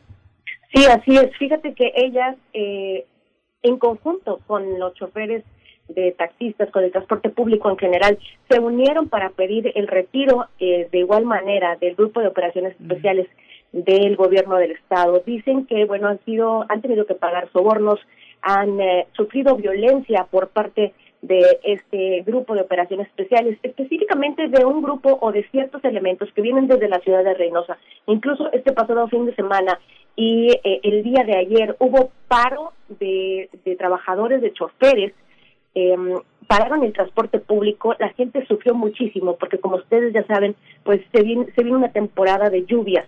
Entonces ayer las maquiladoras se vieron totalmente afectadas, incluso el transporte privado, que son choferes que trabajan pues con eh, este servicio de transporte público que están ligados a ellos, no ofrecieron servicio a maquiladoras, se canceló el servicio y las maquiladoras tuvieron que pues ofrecer como un tipo de recompensa a aquellos compañeros que vieran a los otros trabajadores caminando por la calle porque estaba lloviendo, se estaba cayendo el cielo de verdad el día de ayer aquí en Matamoros y en otras partes de Tamaulipas y pues les pidieron no que fueran hermanos, que fueran buenos compañeros y que se les iba a gratificar en las maquiladoras si eh, llevaban a sus compañeros porque estaban eh, sin transporte. Fue en punto de las dos de la tarde cuando se reanudó el transporte público, pero llevamos ya todo el pasado fin de semana con paros intermitentes de transporte público y de manifestaciones y bloqueos. Ha sido eh, pues un constante estar vigilando eh, lo que dicen los choferes, las servidoras, estar al pendiente de la información. Y bueno, la población ha estado también muy preocupada por la cuestión económica y la cuestión del empleo.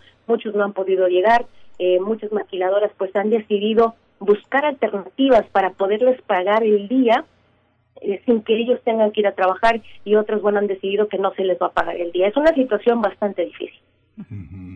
Esta, esta visión pareciera, digamos, que lo que ha insinuado el presidente y Rosario Piedra es que hay una sola mano que dirige prácticamente todas las protestas bajo el nombre de solidaridad. ¿Cómo se percibe en el Estado? ¿Lo que se quiere es que renuncie Rosario Piedra o lo que se quiere es que se muevan estos, eh, esta especie como de oficinas eh, de cristal que no, que parece que no interactúan de una manera suficientemente fuerte contra el, este contra la inmovilidad de la de la justicia en el estado. ¿Cómo cómo cómo lo ves tú? ¿Cómo se ve en la opinión pública del estado?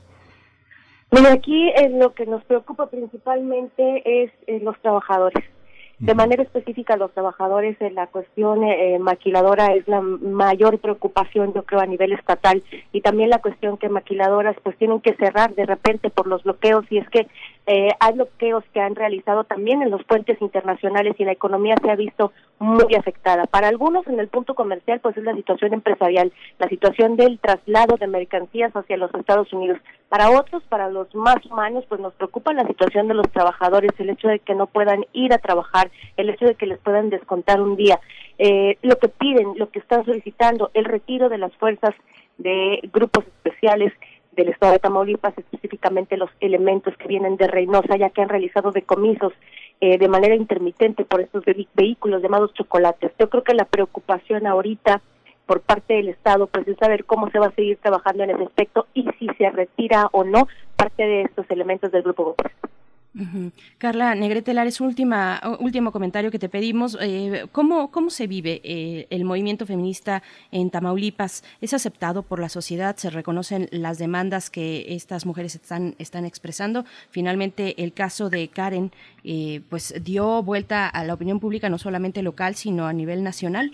se, se, movió mucho ese tema en redes sociales, justicia para Karen. ¿Cómo se vive las exigencias de estas colectivas feministas allá? Mira, eh, público dividido, ¿no? Está dividida la situación, hay quienes apoyan 100% este movimiento, hay quienes, bueno, los papás de Karen, por ejemplo, dijeron en redes sociales que no querían eh, que se les lindara o, que, o tener conexión con nada de ese tipo de manifestaciones, debido a que también son muy criticadas de manera negativa. Hay muchas personas que las aceptan, hay otras personas que no aceptan, y es que con los, lo que se ve a nivel nacional que han estado haciendo los movimientos feministas, pues en la Ciudad de México, en Guadalajara, inclusive a nivel internacional, la quema de edificios, eh, pues grafitear monumentos, no quisiéramos que pasara todavía aquí o que llegara aquí, o lo que ha pasado precisamente en Tampico hace unos días, donde pues pintaron la presidencia municipal, grafitearon presidencia municipal, no quisiéramos que pasara eso precisamente aquí en Matamoros. Hay un grupo en contra, hay un grupo a favor, eh, estamos conscientes de que se les debe apoyar, estamos conscientes y se hace conciencia y se busca eh, pues ser buscar esta sororidad que busca este grupo de personas, pero eh, pues sí hay hay una, un posicionamiento en contra, la población eh, busca que no haya violencia, busca que estemos en paz, porque con todos los movimientos que existen alrededor de, de los eh, de los movimientos feministas, el grupo de desaparecidos que ya se pretende hacer una asociación civil que lo propuso precisamente el presidente municipal de Matamoros hacer una organización civil sin fines de lucro en donde eh, se unan estos dos grupos, tanto los feministas como el grupo de personas desaparecidas, que se hagan dos diferentes organizaciones y que todo se haga conforme a la ley para que ellos puedan manifestarse de manera eh, como ellos quieran. Se les ha dejado manifestarse, pero cuando tú entras a Facebook, a una red social, pues hay muchos en contra, eh, muchos comentarios pues no agradables, eh, muchos diciendo, bueno, justicia para Karen, pero por favor, eh, pues fíjense. Y lo que pasa, te comento un dato interesante. Fíjate que el día de la manifestación de este grupo de personas, de feministas, eh, de este grupo de personas, no me gusta ponerles eh, estereotipar, de este grupo de personas que lloraban a sus familiares, mucha gente se unió a ellos con dolor, escuchó historias. El problema aquí es, a mi punto de vista particular, pusieron a un niño eh, utilizar el altavoz para decir eh, que él se preocupaba mucho por su mamá. Ese tipo de cosas yo creo que le duelen a la población y fue algo que la gente criticó mucho en las redes sociales. ¿Por qué pones a un niño a hablar de esos temas? Eh, sabemos, eh, pues son cosas y, y pues son imágenes que no se te van a borrar. Creo que eso no se permite y creo que son ese tipo de cosas las que no le gusta ver a la población, aunque sabemos que son cosas que viven los niños, que son emociones que sienten por sus mamás, la preocupación por se molestar en las calles. Se escucharon muchas historias, fue una transmisión, yo creo que duró como una hora y media, un poquito más, porque todavía hicieron un minuto de silencio, entonces te digo, es, es algo dividido, el corazón de Tamaulipas está dividido. Pues Carla Negrete Lares, periodista corresponsal en Tamaulipas, te agradecemos mucho este reporte y bueno, estaremos en el seguimiento de lo que ocurre por allá con todas estas protestas sociales, no solamente de mujeres, sino como ya nos comentas, de otros grupos también que tienen sus exigencias. Muchísimas gracias, Carla Negrete. Gracias, que tengan un excelente día. Igualmente. Sí, muchas gracias. Pues vamos a ir eh, con la con la siguiente eh, con la siguiente participante que es eh, justamente Eirinet Gómez. Ella es periodista y corresponsal del periódico La Jornada en Veracruz y ya está en la línea. Me parece que cortó. ¿Es, así? ¿O sigues, ¿Estás en la línea, Eirinet? Todavía, todavía vamos a darle un espacio para que nos podamos conectar. Hay que decir solamente que eh, para el caso que platicábamos de Karen, de Karen en Tamaulipas, pues desapareció esta joven de 27 años, desapareció el 30 de agosto. Cinco días después fue hallada maniatada en un canal de aguas negras de Tamaulipas y esa es la exigencia, pues que le dio vuelta a la opinión pública es, eh, con una presencia importante en redes sociales también. Justicia para Karen, así es que es del tema del que estamos hablando, por si no lo habían detectado eh, pues en estos días. Ahí está la información breve. Eh, ahora sí, vamos, vamos con eh, Veracruz. Sí.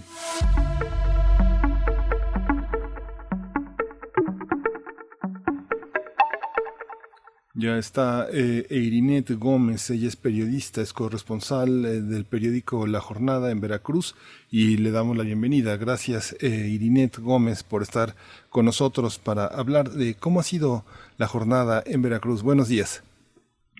Buenos días Miguel Ángel y Berenice, gracias por abrir este espacio en primer movimiento. Este, pues lo que puedo comentarles en Veracruz es una situación de violencia contra las mujeres que tiene ya varios años y que continúa presentándose. A la fecha, de acuerdo con los últimos datos del Observatorio Universitario de Violencia contra las Mujeres, eh, de enero a julio de este año se han registrado 52 agresiones, 8 feminicidios, 29 desapariciones, y seis homicidios. En, esto en comunidades indígenas. En, digamos, en, en población general estamos hablando de 350 agresiones, 167 desapariciones, 60 feminicidios y 57 homicidios. Es una cifra estadística que mantiene a Veracruz en los primeros lugares a nivel nacional en agresiones contra las mujeres y es algo que ha tenido respuesta también por parte de la población. Eh, recordemos este año la marcha de Un Día Sin Nosotras y la marcha eh, de marzo, en donde hubo una gran concentración de mujeres eh, en Veracruz, Puerto, en Jalapa, capital del estado, en Coatzacoalcos al sur, en Córdoba, Orizaba, en la zona centro eh, y en la zona norte, en Poza Rica. Eh, fueron eh, dentro de la jornada nacional de, protestas contra la violencia. Veracruz fue uno de los estados que logró reunir a una gran cantidad de mujeres en una marea eh, contra la violencia. Eh, no ha sido fácil para las autoridades locales el poder responder a esta demanda de alto a la violencia y de sanciones y de justicia para eh, quienes han sanciones para quienes la ejercen y justicia para las víctimas. Eh, nosotros en Veracruz tenemos un, varios eh, alternancias de gobierno del, del PRI al PAN y ahora y después del PAN a Morena. Y las autoridades han tenido dificultad para entender y para atender la problemática. Eh, tenemos un Instituto Veracruzano de las Mujeres que lleva eh, prácticamente el periodo del gobierno actual, casi dos años, sin, sin una titular.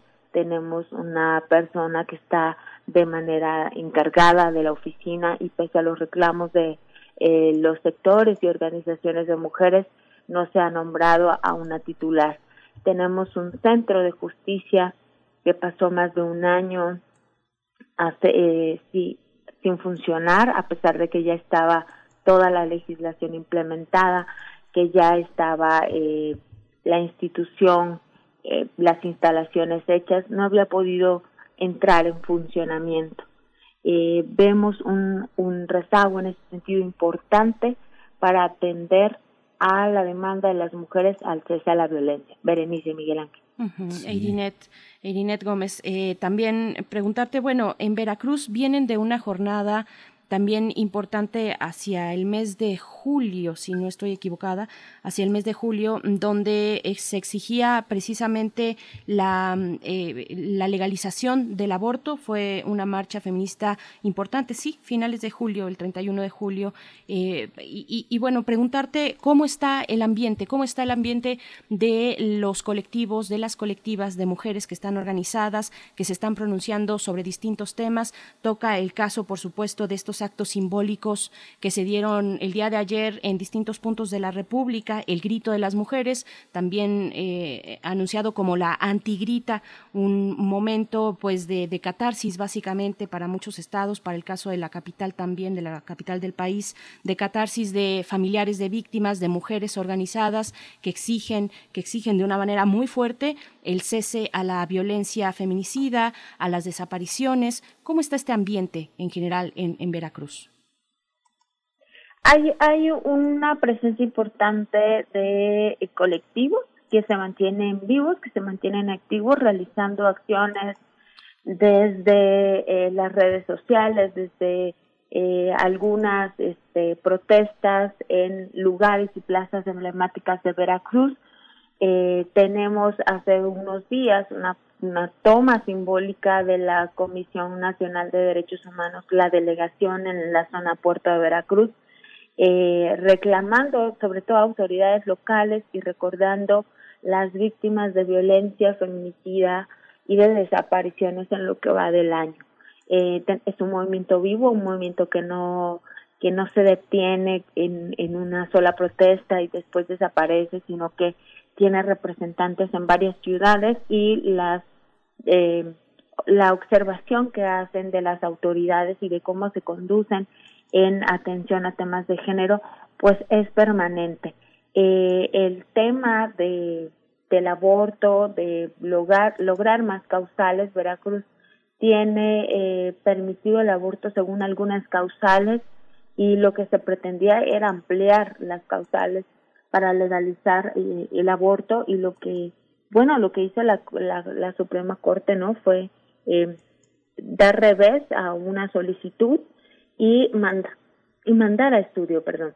Eh, y las, las mujeres en los colectivos acá, el pronunciamiento que han hecho es, bueno, la Suprema Corte va a revisar nuevamente y va a llevar el tema de fondo a un análisis, pues las mujeres vamos a estar presentes, vamos a estar observando y vamos a, eh, no vamos a dejar que este tema sea un tema que eh, transcurra sin la observación, sin la vigilancia que como mujeres eh, han decidido darle. Esa es la postura que mantienen los colectivos, es eh, la observación que están haciendo y que pueden manifestar a través de diversos posicionamientos a través de redes sociales.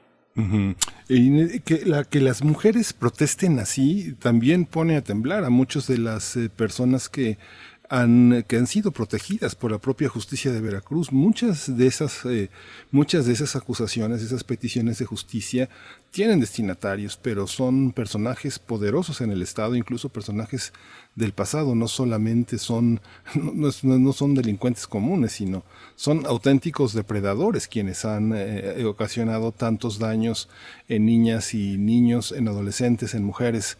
¿No es así? Por supuesto, estamos hablando no solo em, de una protesta que transcurra eh, en un sector eh, de las mujeres, em, mujeres jóvenes, solteras, ¿no? Estamos viendo que este movimiento está sensibilizando a muchas mujeres y, por ejemplo, el, caso más claro es el tema de las madres de personas eh, desaparecidas. Es, es muy de llamar la atención, ¿no? Que en muchas protestas de derecho al aborto, de un alto a la violencia, eh, también están haciendo presencia estas mujeres, estas mujeres que sobre todo están reclamando una violencia hacia su maternidad, hacia sus hijos y que están reclamando a la autoridad la falta de acción, la impunidad que prevalece en esos casos, eh, la falta de atención a los derechos humanos de ellas cuando van ante instancias públicas. Eh, y ahí vemos cómo eh, hay un reconocimiento del tema de género y de violencia hacia las mujeres desde un sector o un grupo que ha sido lastimado, como es el de las madres de personas desaparecidas. Eh, también hay una gran presencia de académicas que están revisando las formas y las relaciones de poder que se dan entre las instituciones donde ellas provienen. Una, una característica que tuvo la marcha eh, del 8 de marzo y Un día sin nosotras fue eh, que a, a esta marcha siguió una serie de denuncias en instituciones públicas sobre todo vimos una gran cantidad de secundarias, de preparatorias, de universidades públicas y privadas que eh, en donde las mujeres salieron a denunciar las situaciones de acoso y de agresiones sexuales, físicas, eh, que estaban ejerciendo sus propios eh, compañeros o que venían de profesores, de directivos, de supervisores, ¿no? de personas que tienen una relación de poder dentro de las instituciones educativas. Y así como lo hicieron ellas, también eh, hubo empresas en donde comenzaron a denunciar este tipo de situaciones. Creo que aquella marcha del primer trimestre del año es una marcha que tuvo varios ecos y uno de los ecos más importantes fue que a ese tipo de a ese movimiento público vinieron después varias réplicas en el interior de varias instituciones y sobre todo instituciones educativas.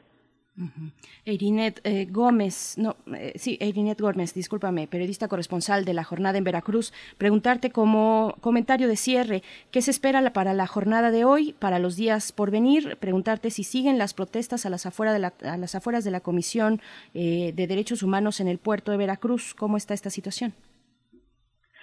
Lo que podíamos observar en estos días en Veracruz era la dificultad que ha significado la pandemia y, el confinamiento domiciliario para hacer las expresiones eh, de protesta. Eh, entonces, eh, lo que estamos a la espera es de ver cómo estas mujeres se organizan para hacer sentir su, su manifestación, su protesta porque es, es muy difícil eh, ahora hacer las congregaciones o las marchas. Lo que vimos en la reciente toma de la Comisión Estatal de este Nacional de Derechos Humanos, la delegación, fue bueno pues una marcha con no muchas eh, una protesta con no muchas personas, un número reducido eh, para evitar una gran congregación. Son acciones tácticas más bien, ¿no? De hay una pequeña comisión que va al lugar, pega los eh, las pancartas de protesta, hace una presencia pública y después se retiraron.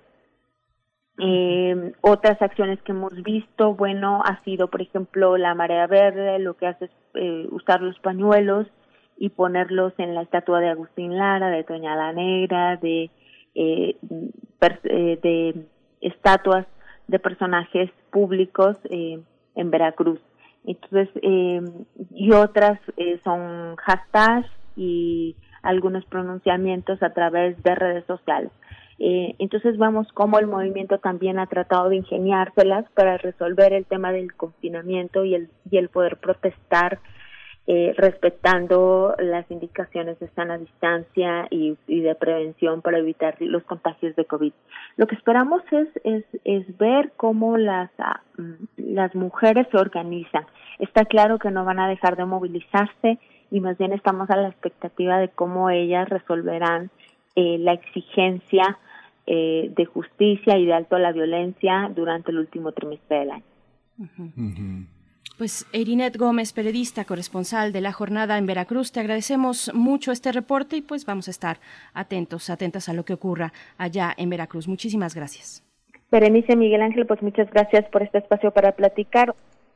Auditorio de primer movimiento. Muchas gracias, muchas gracias. Pues seguimos en esta, este, seguimos con esta, con este seguimiento de esta, eh, estas protestas que a lo largo del país, pues se han realizado.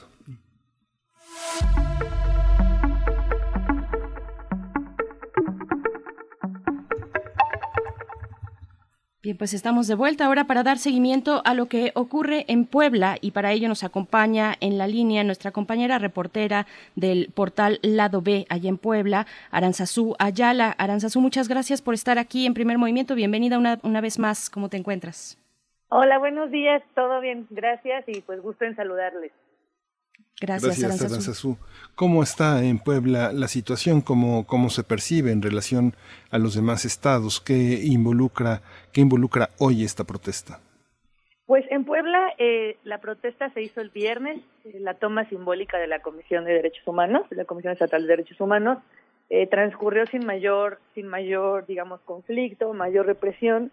Sin embargo, pues lo que sí se ve es que hay cada vez más, más perdón, más colectivas, más mujeres organizadas.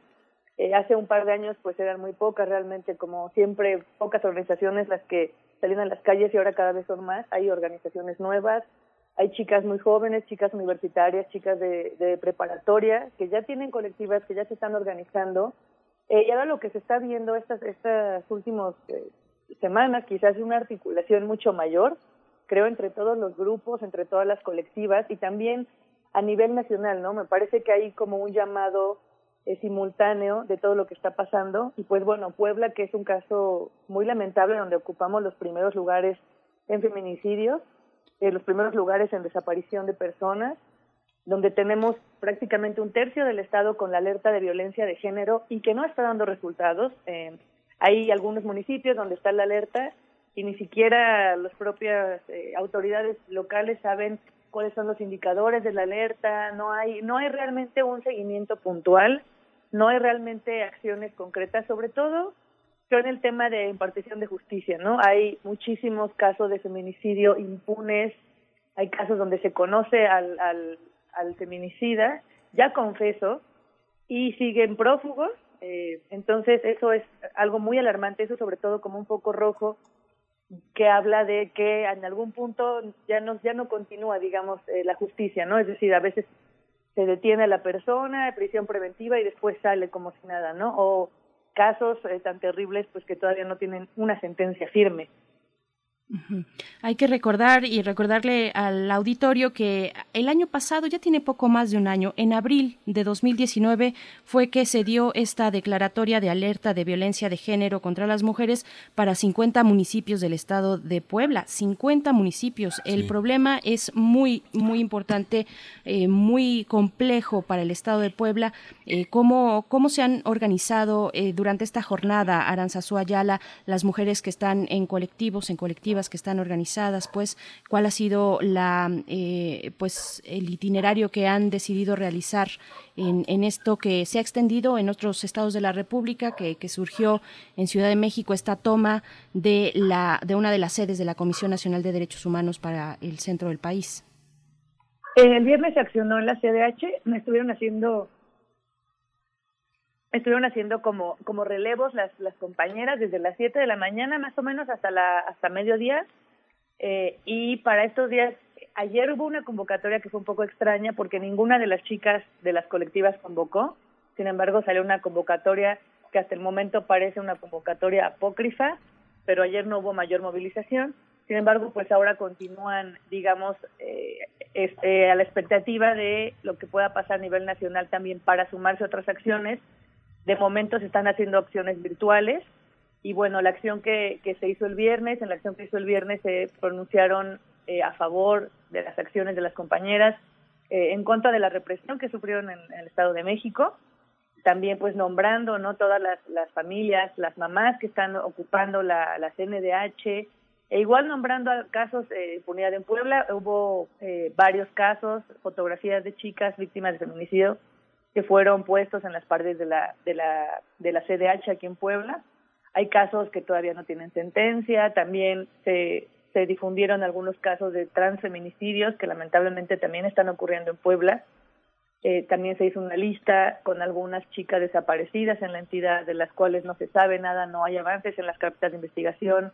Eh, también se, se mostraron eh, casos donde las familias no pudieron ir, pero mandaron, digamos, eh, pancartas y mandaron eh, fotografías de sus hijas pidiendo también justicia, sumándose, uniéndose las familias con las colectivas feministas, ¿no? Eh, pidiendo sobre todo justicia y pues un alto a la violencia de género. Aquí también lo que mencionaban pues es eh, el incremento de la violencia intrafamiliar durante esta época de confinamiento y la violencia intrafamiliar también eh, bueno Puebla es uno de los primeros lugares a nivel a nivel nacional y hablan de que hay una relación, ¿no? Entre a veces esta violencia dentro de la propia casa que puede escalar otro tipo de violencia contra la mujer.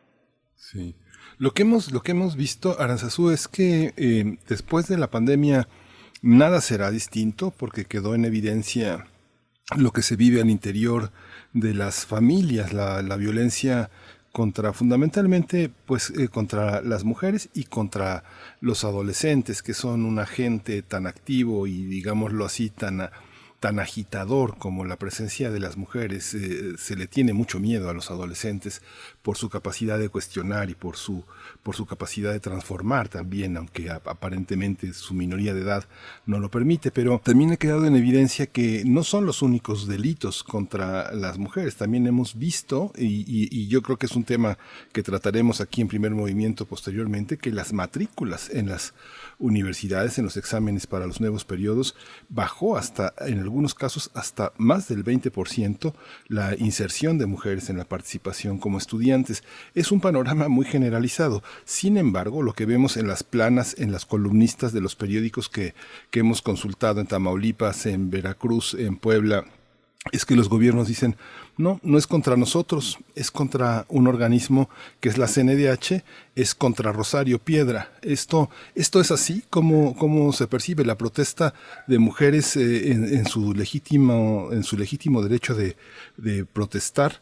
Parece que hay una parte política que dice los gobernadores, los políticos de los estados se deslindan, dicen, no es con nosotros, es contra este alfil de López Obrador. ¿Es cierto? ¿Tú cómo lo ves? Eh, ciertamente aquí, bueno, la situación de Puebla, desde hace varios meses eh, se ha señalado incluso a nivel nacional al gobernador Miguel Barbosa por comentarios machistas, eh, tiene señalamientos, quejas formales, incluso también comentarios machistas en general y contra algunas eh, algunas reporteras en algunas ocasiones. el gobierno del estado sí ha minimizado la situación de violencia contra las mujeres, hace un par de meses al hablar, al, ser cuestionados acerca de la situación de desaparición de personas en la entidad, mencionó que muchas de las, ah, las mujeres, algunas de las mujeres que habían sido encontradas estaban con sus novios, minimizando esta situación de desaparición que también, como les comentaba, Puebla ocupa entre los primeros lugares en desaparición de niñas y adolescentes. Estamos en un lugar que es eh, casi foco rojo de trata de personas junto con Tlaxcala. Entonces, el propio gobierno del Estado ha minimizado eh, constantemente la situación de violencia. Ha habido, eh, también ha, mencionado el gobernador que casi todos los feminicidios tienen sentencia. En el lado vemos hecho varias, varios verificados al respecto, evidenciando que muchísimos casos que hemos eh, cubierto y otros que son, digamos, eh, que, que, tienen más tiempo, no tienen sentencia, ¿no? Que el feminicida incluso hay, hay casos muy particulares donde el feminicida mandó mensajes de texto diciendo yo fui y sigue prófugo, ¿no? Entonces, realmente es que no, no se ve una voluntad política eh, coordinada tampoco de la Fiscalía de, de, emitir sentencias firmes o tampoco de, de avisar de los avances, ¿no? Porque quizás pues hay, hay cuestiones que ya vayan avanzando, pero que no, no le hacen saber a la sociedad, más allá de las cosas que no se puedan decir por las propias de investigación, es decir, si ya hay sentencias, si hay tantos feminicidios sentenciados, ¿por qué no lo dicen, no? Entonces, Aquí no es como, sí es algo, por supuesto, en solidaridad con las compañeras que están en la CNDH, con las compañeras en el Estado de México, pero también las colectivas feministas los han, lo han dicho una y otra vez. el gobierno del Estado no está, eh, no está, digamos, como que cumpliendo su parte. La Fiscalía tampoco está siendo muy eficiente en cuanto a la impartición de justicia. En varias de las marchas antes de esto, pues madres de familia han tomado la palabra en el escenario y han dicho que no hay justicia para sus hijas, entonces digamos que esto es como una, una cuestión, me parece que va más allá de esto. O sea, creo que lo de la CNDH ha sido la gota que derramó el vaso eh, nuevamente, ¿no? A nivel nacional, en, durante esta pandemia, pero aquí en Puebla, igual que en otros estados, las protestas tienen más tiempo y han señalado una omisión, digamos, más profunda en el sistema de gobierno. Aranzazú Ayala, reportera del portal Lado B, una última pregunta, un último comentario que quisiera hacerte eh, ante la violencia doméstica que ya nos has comentado y sabemos que Puebla tiene pues niveles muy altos de violencia al interior de los hogares que se reflejan esta violencia con una fuerza importante durante la pandemia. Hay eh, acciones concretas, concretas que estén funcionando, que se vea una preocupación por parte del gobierno, mm, del Estado, de las autoridades para hacer frente a esa, a esa otra pandemia que es la de la violencia en casa. Sí hay algunas acciones eh, del gobierno del Estado y del gobierno municipal, eh, al menos de Puebla, que, se me vengan a la mente. Eh, hay una, hay campañas y hay líneas de atención para de mujer no está sola, líneas de atención 24 horas para atención de violencia doméstica y también para orientación legal y apoyo psicológico. Eso sí hay, esas campañas sí se han fortalecido, al menos en la zona metropolitana de la capital poblana, que comprende cerca de 10 municipios, sí están estas campañas, sí se están difundiendo, están en redes, están espectaculares. Eh, la verdad no sé qué tan qué tanto las, mujeres están accediendo a estas no a estas líneas de atención, pero sí están. Eh, sobre todo en estos últimos meses se ha, se ha intensificado eso, ¿no? Como brindar una opción de atención a mujeres que están siendo víctimas de violencia doméstica. Eso sobre todo. Pues Aranzazú la reportera del portal Lado B en Puebla, te agradecemos mucho tu reporte. Vamos a estar con la atención puesta también sobre este estado de la República, donde ya sabemos, pues los feminicidios, el nivel de violencia contra las mujeres es importante. Ya lo mencionábamos con una alerta de género que tuvo lugar, que inició el año pasado, después de muchas protestas, muchas exigencias también de mujeres organizadas diciendo necesitamos la alerta de género en Puebla. Se extendió para 50 municipios y y bueno, está con, con los resultados que, que, ya podemos ver, las mujeres siguen protestando, se siguen, eh, siguen exigiendo y pues bueno, vamos a estar eh, atentos a Puebla. Muchas gracias, Aranzazu Ayala. Gracias a ustedes y gusto en saludarles, estaremos platicando próximamente, espero. Esperamos que sí, muchas gracias. Sí, un estado en el que minimizan, minimiza, el gobernador ha minimizado varias veces la situación eh, de, angustia, de urgencia de muchas mujeres y, el trato que hemos visto en los videos con las reporteras, ¿no? Este, reduciéndolas a la nada de una manera muy despectiva, muy grosera es algo que particularmente las reporteras eh, tienen este este tipo de este tipo de machitos. No, no, no generalmente no enfrenta a los reporteros sino que ridiculiza y minimiza las participaciones de las reporteras. No la oigo explique bien su pregunta no se le entiende.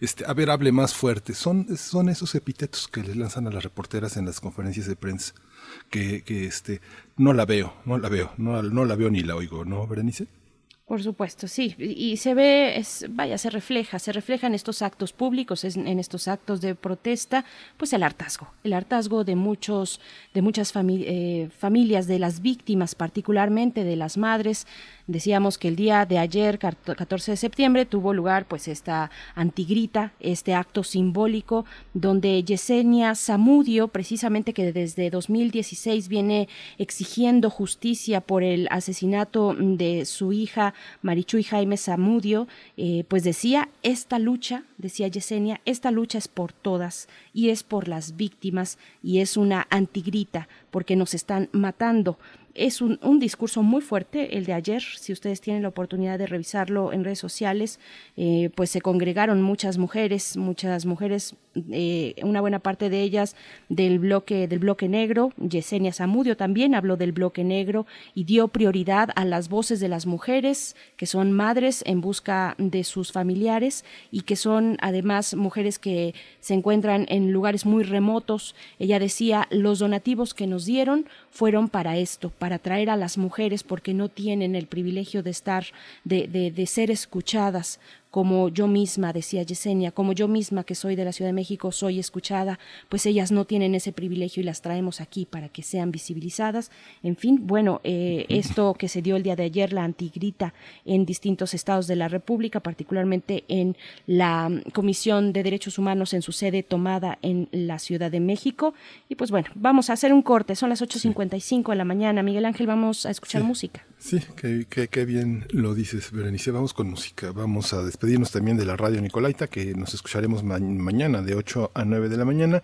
Mientras tanto, vamos a escuchar La Llorona de Snow Apple.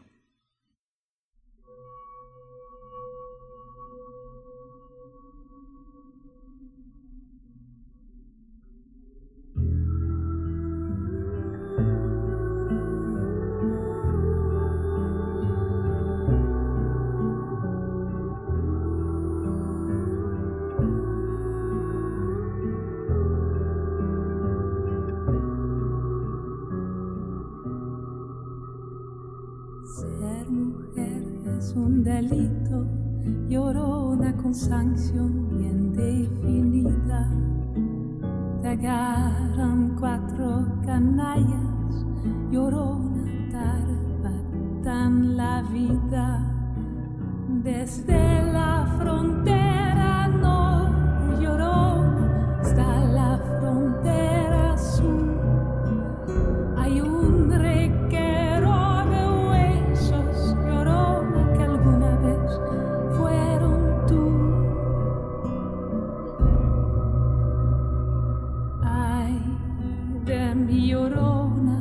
llorona, mi niñita mexiquense. Te fuiste para la escuela, llorona, te encontré en el forense.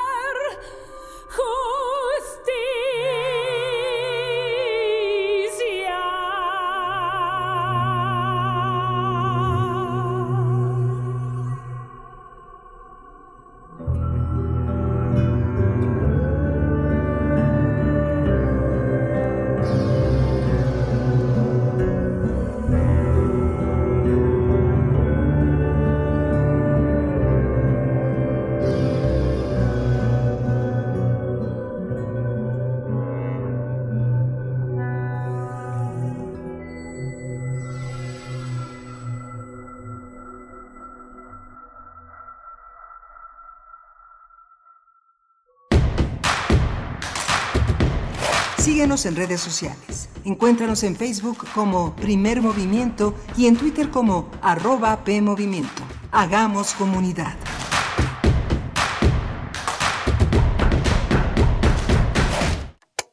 Maestro prevenido, vamos a grabar. Adelante. Soy Óscar de la Borbolla y quiero invitarlos a escuchar un nuevo programa, Las Esquinas del Azar. Óscar de la Borbolla. Sí, Juan, ¿qué estás? ¿Tú qué? estás haciendo aquí? Pues Yo aquí trabajo. Juan, pues vengo a invitar a los radioescuchas de Radio UNAM a nuestro programa. ¿Nuestro? Es un espacio de diálogo para platicar de todo y en todos los lugares donde se puede platicar y a veces hasta donde no se puede o no se debe.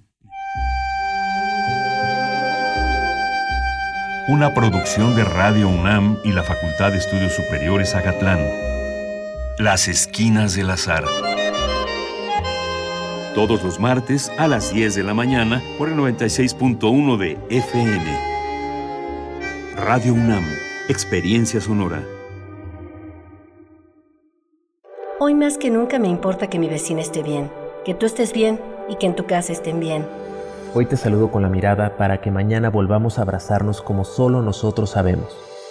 Quiero que nos vaya bien. Tenemos más en común que diferencias. Hagamos lo que nos toca. Ayudémonos. Venzamos la adversidad una vez más. Infórmate y sigue las recomendaciones de las autoridades de salud. Para protegernos, contamos todas, contamos todos. INE. Policía. Le saca uno la verdad a las personas, como sea, de guacanazos, a meterles la macana eléctrica. Éramos los halcones. Creí que era un bebedor social y que podía dejar de beber cuando yo quisiera, ¿no? Y no fue así. Perder familia, perder trabajo, tocar un fondo de sufrimiento muy cabrón, de esos delirios visuales, ver cómo me comía las arañas, los alacranes. En el mundo de las drogas no hay final feliz. El distanciamiento social y el aislamiento son medidas necesarias para los tiempos que vivimos, y donde el ocio aparece, la cultura llega a sanar. Cultura UNAM pone a tu disposición el programa Cultura UNAM en Casa, una programación variada de actividades a distancia, a las cuales puedes acceder por distintos medios digitales, artes visuales, música, danza, teatro, cine, literatura, cursos, talleres y más. Busca las distintas opciones que hemos preparado para ti en TV UNAM, Radio UNAM y en culturaunam.mx. En redes sociales puedes estar al tanto de las actividades con el hashtag Cultura UNAM en casa. Fomentamos el acercamiento social frente al distanciamiento físico. Cultura UNAM.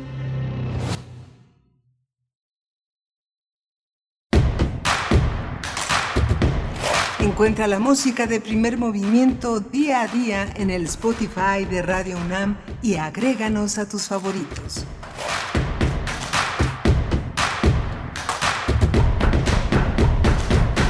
Hola, buenos días. Son las 9 de la mañana con 3 minutos y hoy es 15 de septiembre, 15, una, una fecha muy importante en la madrugada del 16 de septiembre. Justamente se celebró la, eh, el grito, el llamado a la independencia por parte de Miguel Hidalgo y para nosotros los mexicanos, pues es una fecha que está llena de fiesta, de una expresión gastronómica muy importante y pues estamos aquí haciendo una revisión de qué es lo que recorre el país y es una, es una protesta, es un dolor, es un llanto, es una pérdida enorme, pero también muchísimas ganas de seguir adelante, de salir y de vivir de una manera pues eh, más creativa, más cuidadosa. Estamos en primer movimiento, eh, Uriel Gámez en la, en la conducción de la orquesta, Andrés Ramírez en los controles técnicos y Berenice Camacho en la conducción de primer movimiento. Buenos días, Berenice. Miguel Ángel, Miguel Ángel Quemain, muy buenos días. Así es, estamos aquí para iniciar nuestra tercera hora de transmisión en este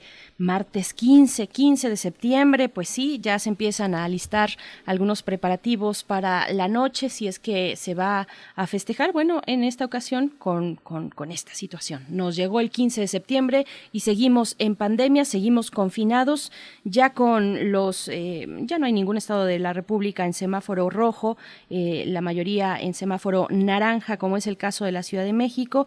Pues bueno, aquí estaremos eh, dando, dando seguimiento pues a lo que, a lo que pueda ocurrir y también lo que ustedes nos quieran comentar, cómo se preparan para este día, van a festejar de manera remota, es la recomendación tal vez de manera virtual con los familiares con los que queramos acercarnos, compartir a la, lejanía, a la distancia, pues este, este día que es, como bien dices Miguel Ángel, pues celebrado entre las y los mexicanos, pero también con con una protesta que recorre el país, una protesta que está ahí. Hacia la hora pasada, pues hacíamos esta revisión, eh, este seguimiento, este recorrido por algunos estados de la República. Ya no pudimos hablar con María Fernández Ruiz, que es periodista, integrante de, de pie de página, el sitio electrónico, el repositorio electrónico de periodistas de a pie, pues ya no pudimos conversar con ella, eh, no tuvimos la fortuna de, poder localizarla, pero eh, pues ella ha estado reportando para pie de página, si ustedes quieren acercarse ahí a su cuenta tanto de Twitter como de Facebook, su sitio electrónico pie de página y ver eh, el seguimiento que han realizado las y los compañeros ahí, sobre todo muchas compañeras.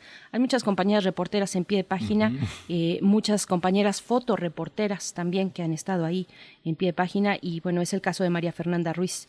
Eh, es, eh, ella es fotoperiodista, si, si no estoy equivocada, pero bueno, vale la pena acercarse al trabajo de las compañeras fotoperiodistas que nos han dado también una imagen muy viva del movimiento de las mujeres que están protestando pues por sus eh, por los desaparecidos las desaparecidas las víctimas de violencia de género y de feminicidio por aquí Miguel Ángel en redes sociales nos dice Mayra Elizondo, todo mi apoyo a las valientes mujeres porque nunca más sea normal el acoso, la minimización, la discriminación, el asesinato por cuestiones de género. Todas hemos sufrido. Tienes toda la razón Mayra Elizondo. Todas hemos sufrido, unas lo han callado, otras han decidido que no más. Eh, Flechador del Sol nos dice qué impactante adaptación y versión de La Llorona. Nos despedíamos en la hora pasada con una versión precisamente de La Llorona, ¿Y cuántas canciones no se han adaptado, incluso consignas de protestas, eh, incluso de hecho el himno nacional con la canción de Vivir Quintana? Eh, se, han, se han hecho adaptaciones para la protesta feminista, se ha usado eh, pues muchos de estos referentes culturales y se les ha reversionado, se les ha dado la vuelta para formar parte de las exigencias. Bueno, los mismos retratos de, eh, Hidalgo, de Morelos, eh, de, mm, de, Madero, eh, que fueron intervenidos pues con estas expresiones muy polémicas para algunos, para el presidente mismo que lo dijo así la semana pasada en su conferencia matutina, pero bueno, ahí está un movimiento vivo, un movimiento abierto, un movimiento que continúa en, en su lucha, Miguel Ángel. Sí, justamente es una una, una visión que también nos, eh, nos hace reflexionar sobre las consideraciones que vienen desde, desde el gobierno, cómo, cómo se ven desde la fiscalía, desde, los organismos autónomos, desde quienes tienen que hacer justicia, un papel pues protagónico y como lo señalabas, esta, esta labor de las eh, periodistas, de los periodistas, pues ha sido muy importante. Eh, en, en, en, una publicación que justamente es independiente. Uno ve en las conferencias vespertinas eh, incluso en la matutina, cómo se refieren con, con una especial respeto y distinción a, este, a este, esta publicación independiente que ha aglutinado muchos egresados de la UNAM, de la UAM y de la Escuela de Periodismo Carlos Septién, que pues que, son muy jóvenes, que no llegan ni a los 30 años y que ya tienen una trayectoria de compromiso y de, y, de participación muy importante en el periodismo nacional. Por supuesto, pues hay ahí eh, compañeros que de verdad eh, ponen muy en, alto la profesión, que hacen un trabajo muy importante en estas conferencias, tanto matutina como vespertina. Eh, está por ahí, a ver, a ver si se me están yendo los nombres, pero hay particularmente un compañero Alejandro, no recuerdo su apellido, que es de pie de página y, que, y que, bueno, tiene un trabajo muy importante también para visibilizar desde el periodismo los derechos humanos, que ha estado en las conferencias vespertinas. Pues bueno, si ustedes identifican ahí el nombre. Daniela Pastrana, por ejemplo, nos dice, nos dice por supuesto nuestro compañero Antonio Quijano, que está muy presente. Es en lo, en, lo, en lo, personal, mm, admiro mucho a Daniela Pastrana porque después de todo este camino recorrido de ser una gran periodista, ella no deja el reporteo, está ahí al pie del cañón, incluso en un momento de pandemia, así es que es de reconocerse también que incluso periodistas ya con esa trayectoria, pues sigan estando ahí buscando la verdad y la noticia, como lo hace eh, Daniela Pastrana, me parece. Sí, es que esto es ese tiempo completo, Berenice, ¿no? O sea, digamos que uno le pregunta a muchos periodistas que, que, quieren ser en el futuro y muchos lo que quieren es dejar de ser periodistas. Ser jefes de prensa, estar al frente de una oficina, este, tener, tener, tener otras cosas que no son tan, tan difíciles de, llevar en la vida como ser periodista, tener unos salarios bajos, falta de prestaciones, eh, peligros, eh, una dificultad endémica para poder ser protegidos, eh, difícil, difícil tarea la del periodista. No, no, no todos los periodistas pueden ser tan ricos como López Dóriga. ¿no? Así es, con, con, ese comentario nos vamos a ir. Eh, bueno, están a disposición de ustedes las redes sociales. Me hiciste reír, Miguel Ángel. Eh, arroba P Movimiento, estamos así en Twitter, coméntenos. Primer Movimiento UNAM en Facebook. Vamos a tener a continuación, después de la poesía necesaria, en la voz de Miguel Ángel Quemain, vamos a tener nuestra mesa del día. Hablaremos de la agenda legislativa. Vamos a conversar sobre este tema con Mariana Niembro. Ella es directora general de la organización Borde Político, eh, que han estado pues muy cerca esta organización desde sus inicios. Fíjense que Mariana Niembro pues es egresada, es, eh, es politóloga, es egresada de la Facultad de Ciencias Políticas y Sociales y ahí se gestó, yo recuerdo bien, estuve por ahí, nadie me lo contó, eh, ahí se gestó eh, esta, esta organización en algún momento con un esfuerzo importante, incluso un apoyo de académicos, de académicas, cuando Mariana Niembro pues era recién egresada de la facultad, con mucho impulso, con muchos bríos y pues bueno, han dado un seguimiento importante a la agenda legislativa, precisamente. Tenían por ahí un hashtag, ahorita creo que ya no lo usan, pero era Noticongreso, y estaban ahí permanentemente reportando lo que ocurría en el Congreso de la República. Así es que con ella vamos a tener nuestra mesa del día, la agenda legislativa para este periodo que ya inició el primero de septiembre. Pero vámonos ahora sí con la poesía necesaria.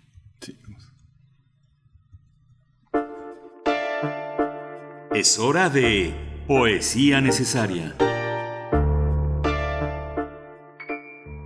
Hoy el, el, tema de la poesía necesaria es un texto, eh, es un texto, un poema, aunque parece que tiene una versión narrativa de Saúl Juárez. Saúl Juárez es un escritor, ha sido, eh, es cuentista, es poeta, es un narrador muy importante. En los últimos 30 años se ha dedicado mucho a la administración, a la promoción cultural, pero también ha publicado eh, Señales de viaje, El viaje de los sentidos, La calle de los fresnos.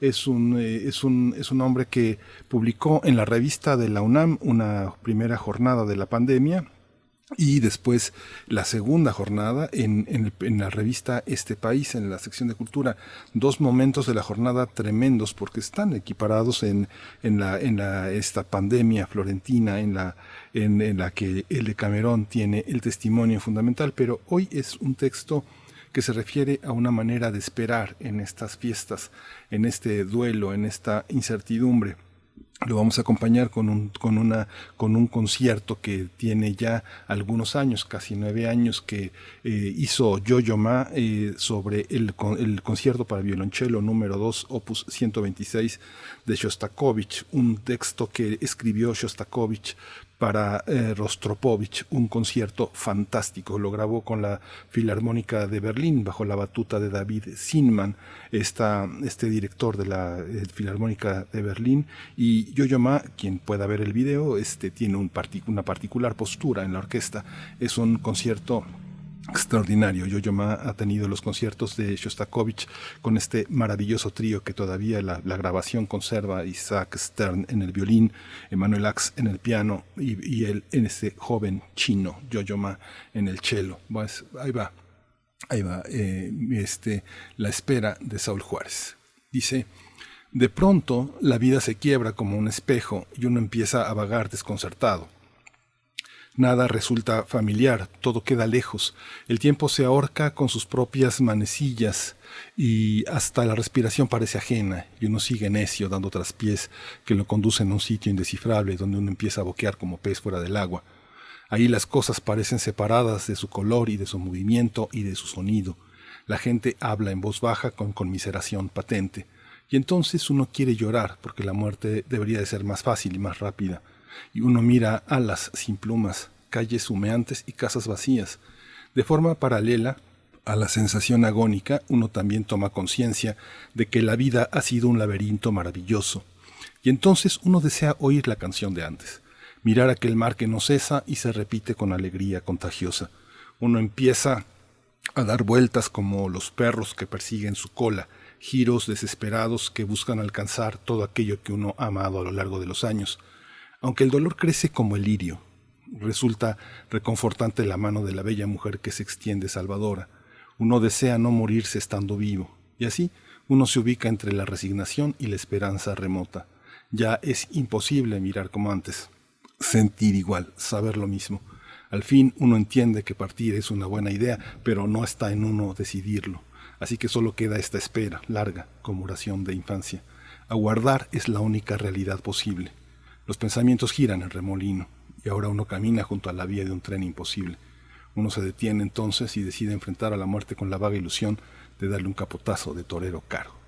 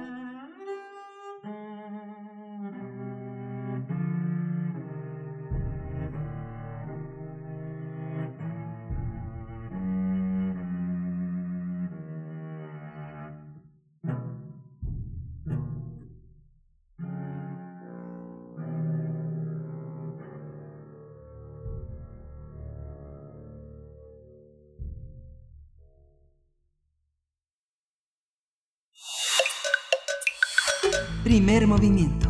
Hacemos comunidad. La mesa del día.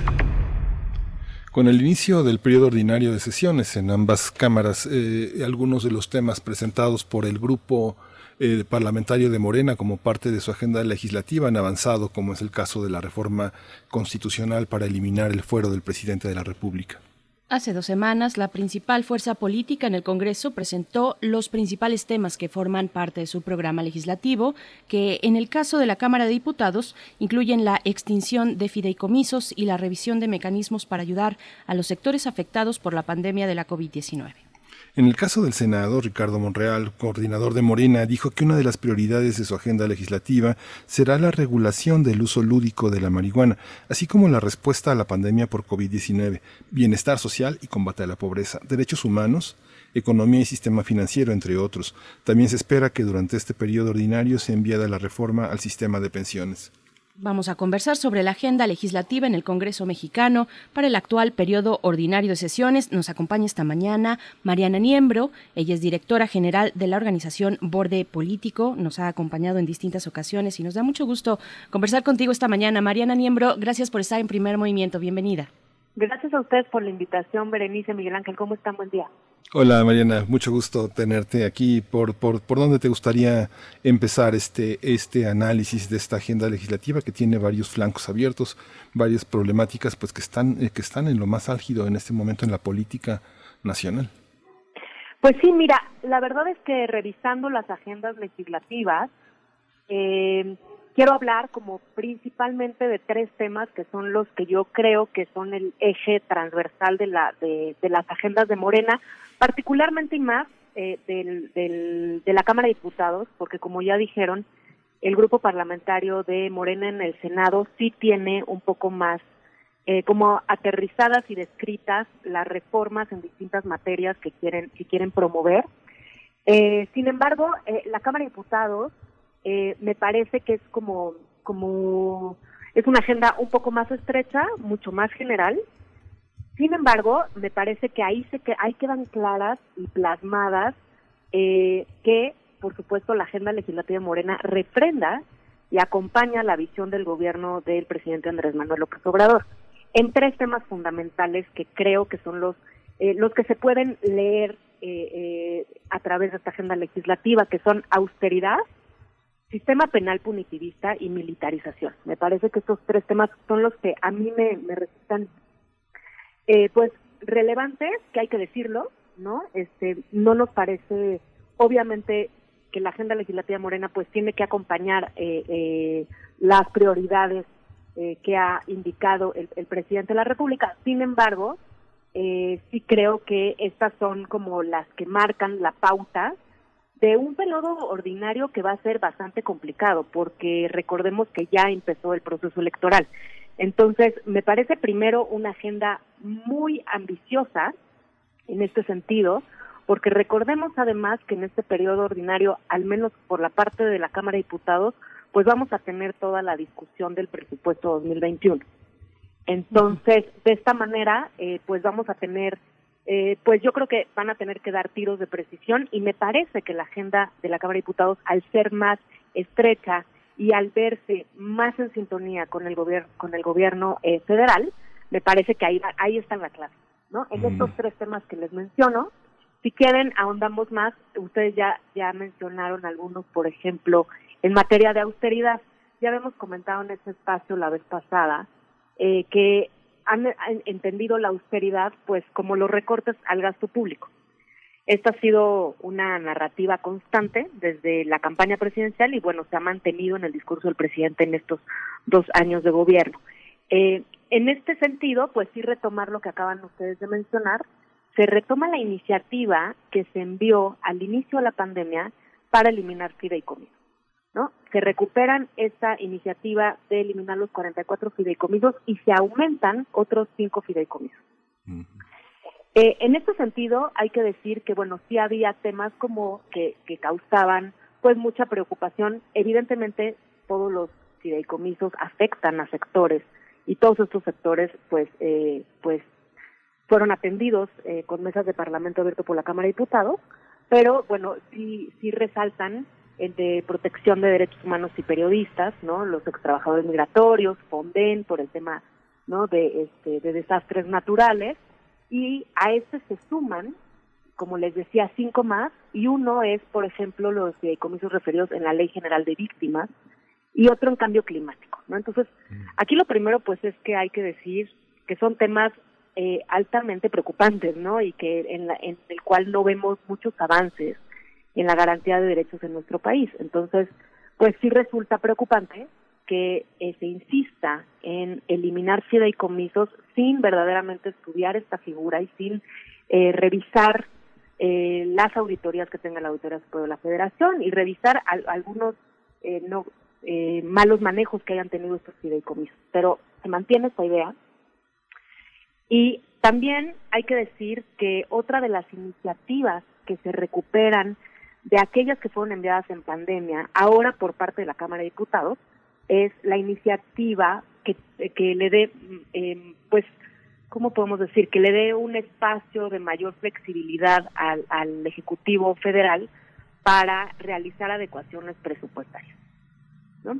Este, este tema eh, sí es, tiene que ver con la austeridad, como les decía, sin embargo, eh, sí es un tema que fue advertido por las expertas y los expertos al inicio de la pandemia como un eh, una reforma eh, preocupante por cambiar el diseño institucional y esto quiere decir la relación que tiene el Ejecutivo Federal con el Congreso de la Unión.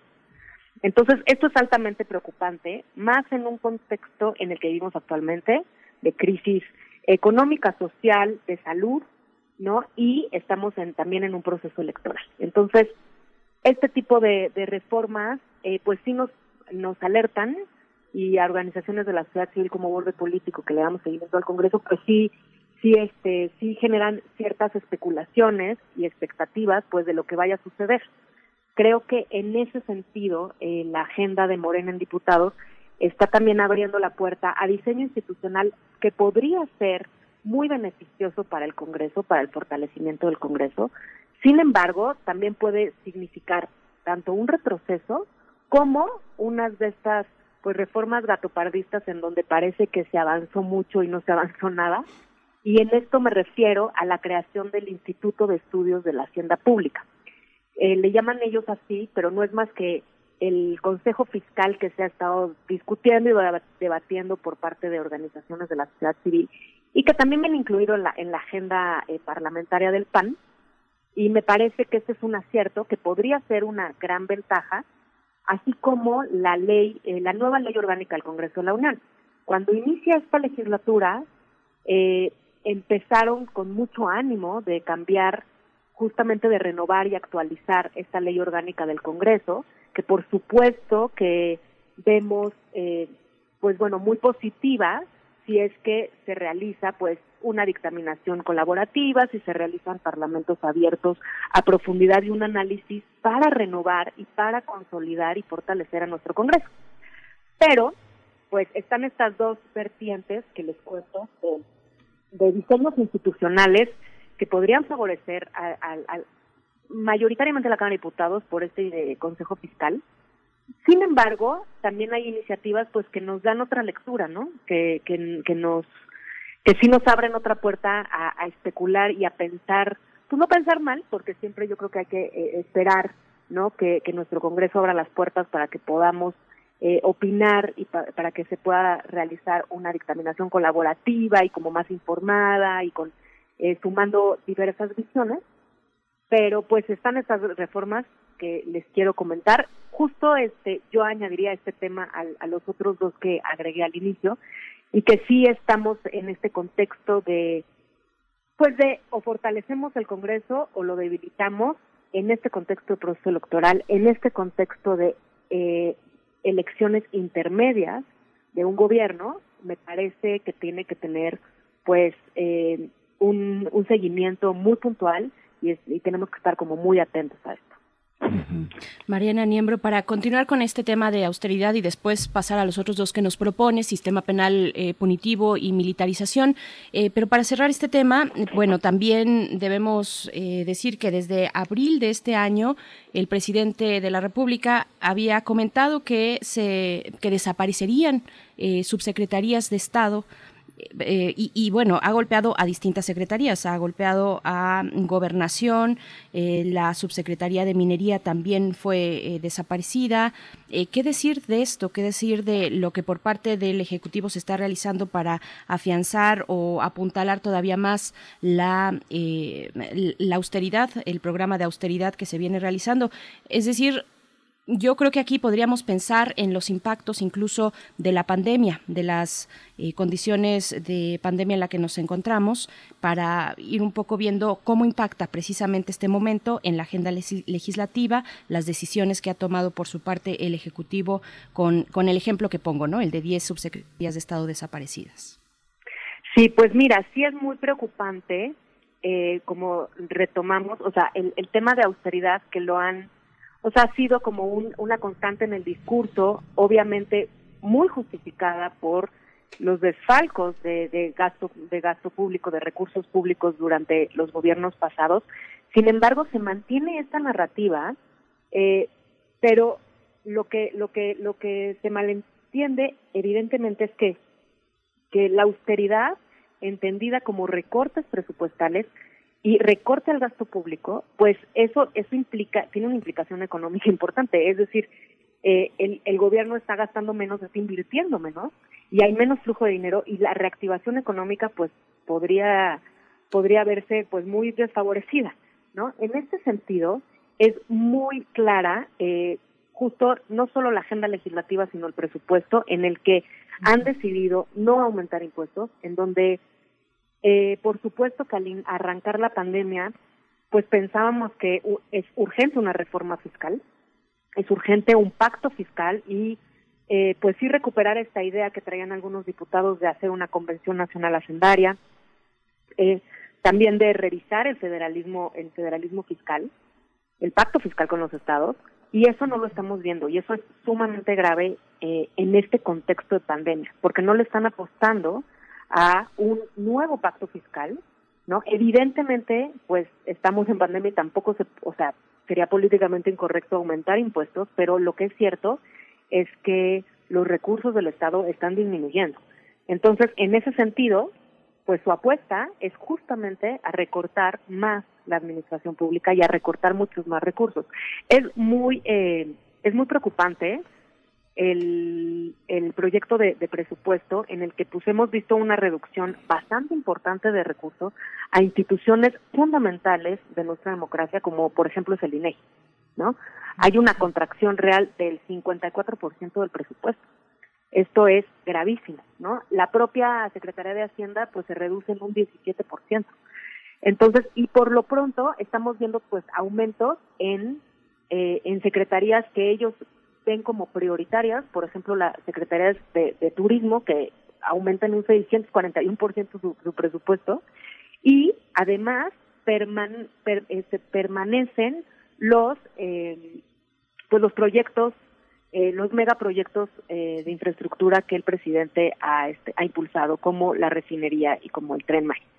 Entonces, en este sentido, pues su apuesta, evidentemente, y lo vemos en el presupuesto, es pues apostarle a estas áreas que creen que yo creo que pueden reactivar en, en estos momentos de pandemia, como el sector turismo, eh, reducir otras secretarías que no se vean prioritarias en, en, su perspectiva, eh, pero pues es altamente preocupante, ¿no? Porque justamente, como les, les, les repito, la austeridad es vista como recorte, como sí generar ahorros, ahorros lo más que se pueda apretar la bolsa, sin embargo, eso tiene pues grandes impactos. ¿Cuántas personas se quedan sin trabajo, no, este, sin una entrada?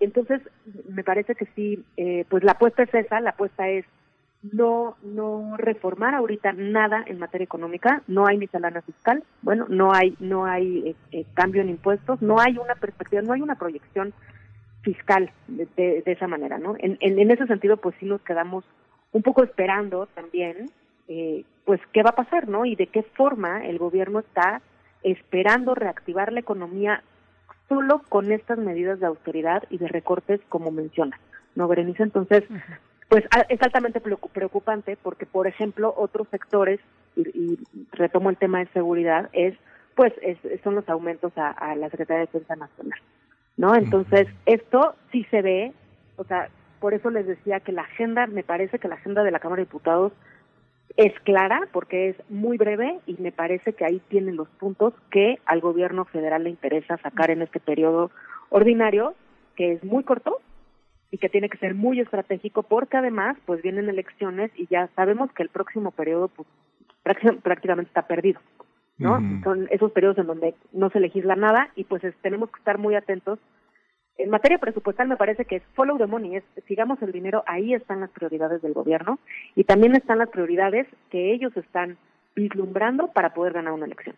Sí, fíjate Mariana que no hay no hay una no hay un aumento de impuestos. Sin embargo, con todo y que el presidente ha insistido en no darle un carácter persecutorio al cumplimiento fiscal y que incluso ha renunciado un poco a llamarle impuestos para llamarle eh, para establecer como un concepto más de colaboración con el gobierno y de pagar las contribuciones como parte de una misión este, social importante de quienes tienen acceso a un trabajo y todo esto este, esta parte persecutoria que, que, se, que muchos eh, eh, opinadores tienen sobre el SAT, ¿Tú cómo lo ves, estos mecanismos de perfeccionamiento que han llegado hasta la propuesta de tener eh, un registro de las propiedades de los bienes que pueden ser susceptibles de ser embargados?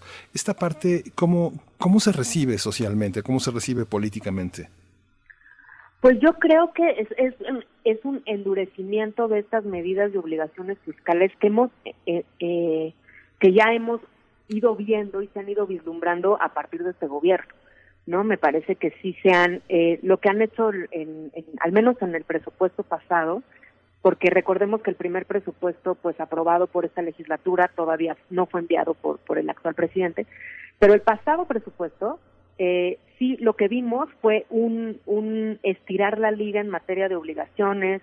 Si, se, si recuerdan, el, el año pasado también se dio lo de el, todo el tema y el debate de factureras, ¿no? De las plataformas digitales. En fin, yo creo que se está se estaba explorando, se estaban explorando eh, estirar ciertos temas para ver de dónde pues, a dónde había oportunidad para, para obtener más recursos, pues no solo obtener más recursos, sino, como tú bien dices, pues sí, como para empezar a controlar muchísimo más el tema fiscal y recaudatorio.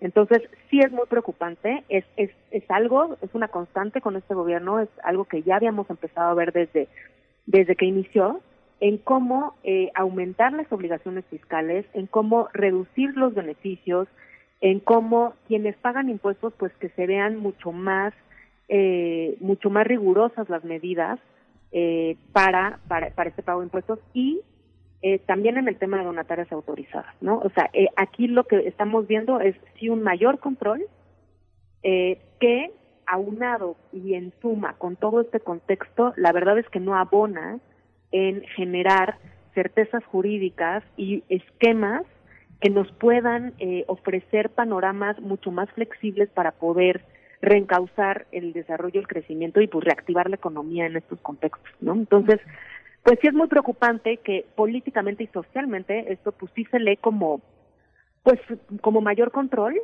eh, sin verdaderamente estar garantizando como gobierno federal un, por ejemplo, un gasto eficiente y un gasto responsable, ¿no? Eh, hablamos la, la vez pasada sobre todos los subejercicios, no solo esa austeridad y recortes, sino que su creencia de, de si ahorran ¿no? en el ejercicio los recursos públicos, del gasto público, están, están siendo austeros, ¿no?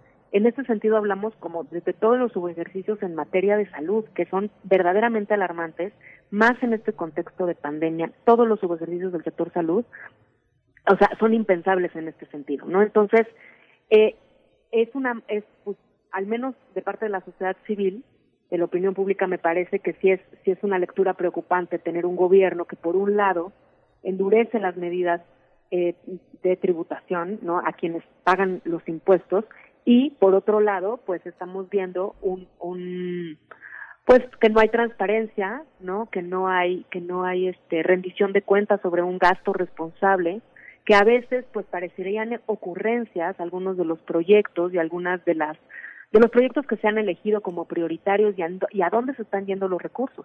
Entonces, pues sí es alarmante en este contexto y más en un contexto de elección, ¿no? Pareciera otra vez que es como intentar polarizar, ¿no? O, o, pues bueno, al menos no tener una política más colaborativa para poder entre todos los sectores, ¿no? Y, y, y con, con una, un panorama como mucho más amplio poder salir eh, de esta de esta pues de esta crisis económica y de salud, ¿no?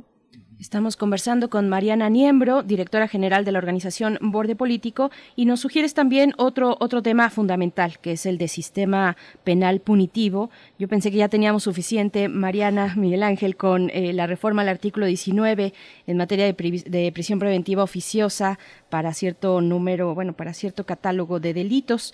Y también a esta cuestión se suma, pues, lo que hoy está en el debate, que es la consulta popular para enjuiciar o no a expresidentes. Se requiere de un eh, recabo de un millón ochocientas mil firmas para, para, y está, estamos ya en la víspera de concluir este plazo legal para su recabación. El presidente Andrés Manuel López Obrador ha dicho que va a presentar esta iniciativa. Para empezar a, vaya a movilizar esta cuestión va a presentar esta iniciativa al Senado eh, para iniciar esta ruta. Dice que solamente eh, se han reunido 800 mil firmas. Falta un millón. En fin, sistema penal punitivo, ¿qué es lo que viene para el Congreso en esta agenda en lo que queda del, del año? Pues mira, la verdad es que el escenario eh, propuesto por Morena no es nada alentador. Mantiene esta idea del punitivismo que ya hemos estado eh, sufriendo, viviendo y, y, muy preocupados por ello desde que inició esta legislatura, justo con lo que dices, Berenice, del, de la modificación al artículo 19, que lo que hizo fue aumentar pues los delitos en este catálogo de, de, de delitos que eh, pues que, tienen prisión preventiva oficiosa. En este sentido, pues no vemos ningún cambio. Al contrario, quieren ir agregando más delitos, como por ejemplo el delito de extorsión, eh, pero también quieren generar eh, más este, más delitos, eh, por ejemplo, en la ley federal de, de, de, uso de armas, ¿no? Entonces, lo que estamos viendo con las, la, la agenda legislativa es mantener esta idea punitivista del sistema penal y no vemos que eh, que se quiera fortalecer pues la reforma de 2008 no sino que más bien ir desmantelando pues el sistema el, sistema acusatorio que, que, que, tanto tiempo nos, nos pues nos ha costado implementar también pero eh, sin duda un, una vez más pues que con este populismo punitivo no porque es obviamente lo que vende obviamente es lo más sencillo eh, y no entrarle verdaderamente pues a la construcción y al fortalecimiento de instituciones para garantizar una justicia expedita. En este sentido, no solo está eh, agregar delitos al catálogo de prisión preventiva oficiosa, sino por ejemplo la creación de un nuevo Código Penal Nacional, no este es es es es, muy sintomático que también por otro lado eh, quieran expedir por ejemplo una nueva ley general de seguridad privada me parece me parece mm. eh, me parece muy ruidoso que, por ejemplo, haya una, una, una propuesta en ese sentido y que no lo inexistente en la agenda de Morena sea hablar de instituciones policíacas, ¿no? En ese sentido también es, o sea, estamos hablando de un punitivismo y de una militarización, porque el único aumento es para las Fuerzas Armadas y pues las policías cada vez están mucho más olvidadas, no se habla de policías, no se habla de cuerpos policíacos municipales, estatales, de, de esta seguridad pública civil, nunca se habla, está completamente ausente. Eh, y por otro lado, pues están los aumentos a la Guardia Nacional, como seguir en este, seguir en esta apuesta por la seguridad militarizada que pues hemos visto que no ha tenido como mayor consecuencia eh, y todo lo contrario, ¿no? Entonces, estos dos temas pues van muy de la mano van muy de la mano eh, con estas pues nuevas nuevas disposiciones que quieren que quieren ir aumentando. Y eh, pues obviamente la reducción del presupuesto ahí está no es muy claro como la agenda de, de la Cámara de Diputados pues sí se ve reflejada en el presupuesto y eso obviamente nos hace pensar que esas son no las las medidas que, que se van a tomar en, en, este periodo legislativo.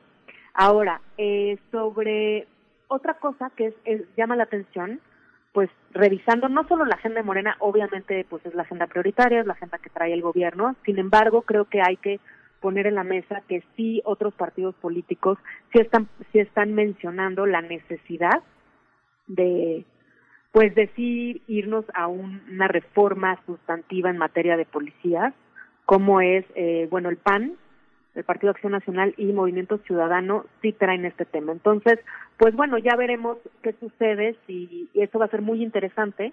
Como sabemos, estas reformas pues tienen cámara de origen en el, en el Senado, junto con la reforma judicial del, del Poder Judicial.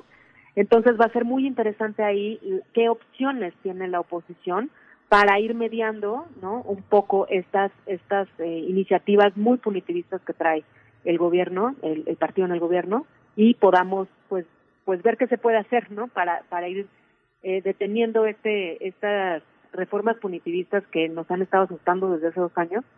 Entonces veamos ahí qué se puede hacer no las consecuencias de los de, que se apruebe, de, que se lleve a término el tema de los fideicomisos, ¿cuál es el impacto que piensas que tendrá en, en, la, en la parte política, pero también en la parte patrimonial? Porque muchas de las cosas que se sostuvieron durante décadas en los fideicomisos eran cosas que no cabían en la ley y muchas de ellas son eh, culturales, científicas.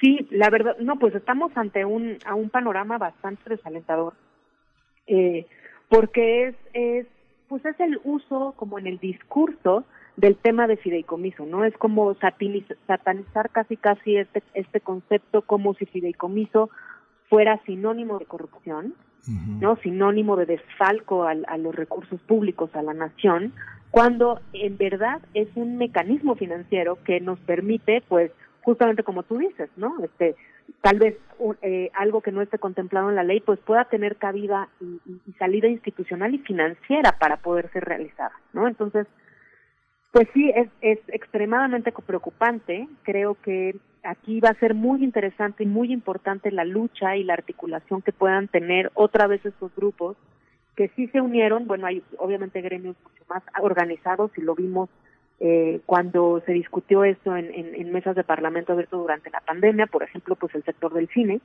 pero eh, pues bueno, yo creo que también ya están bastante bastante informados de la mala situación que hay y de la imposibilidad de mantener estos fideicomisos, obviamente porque pues no hay recursos, ¿no?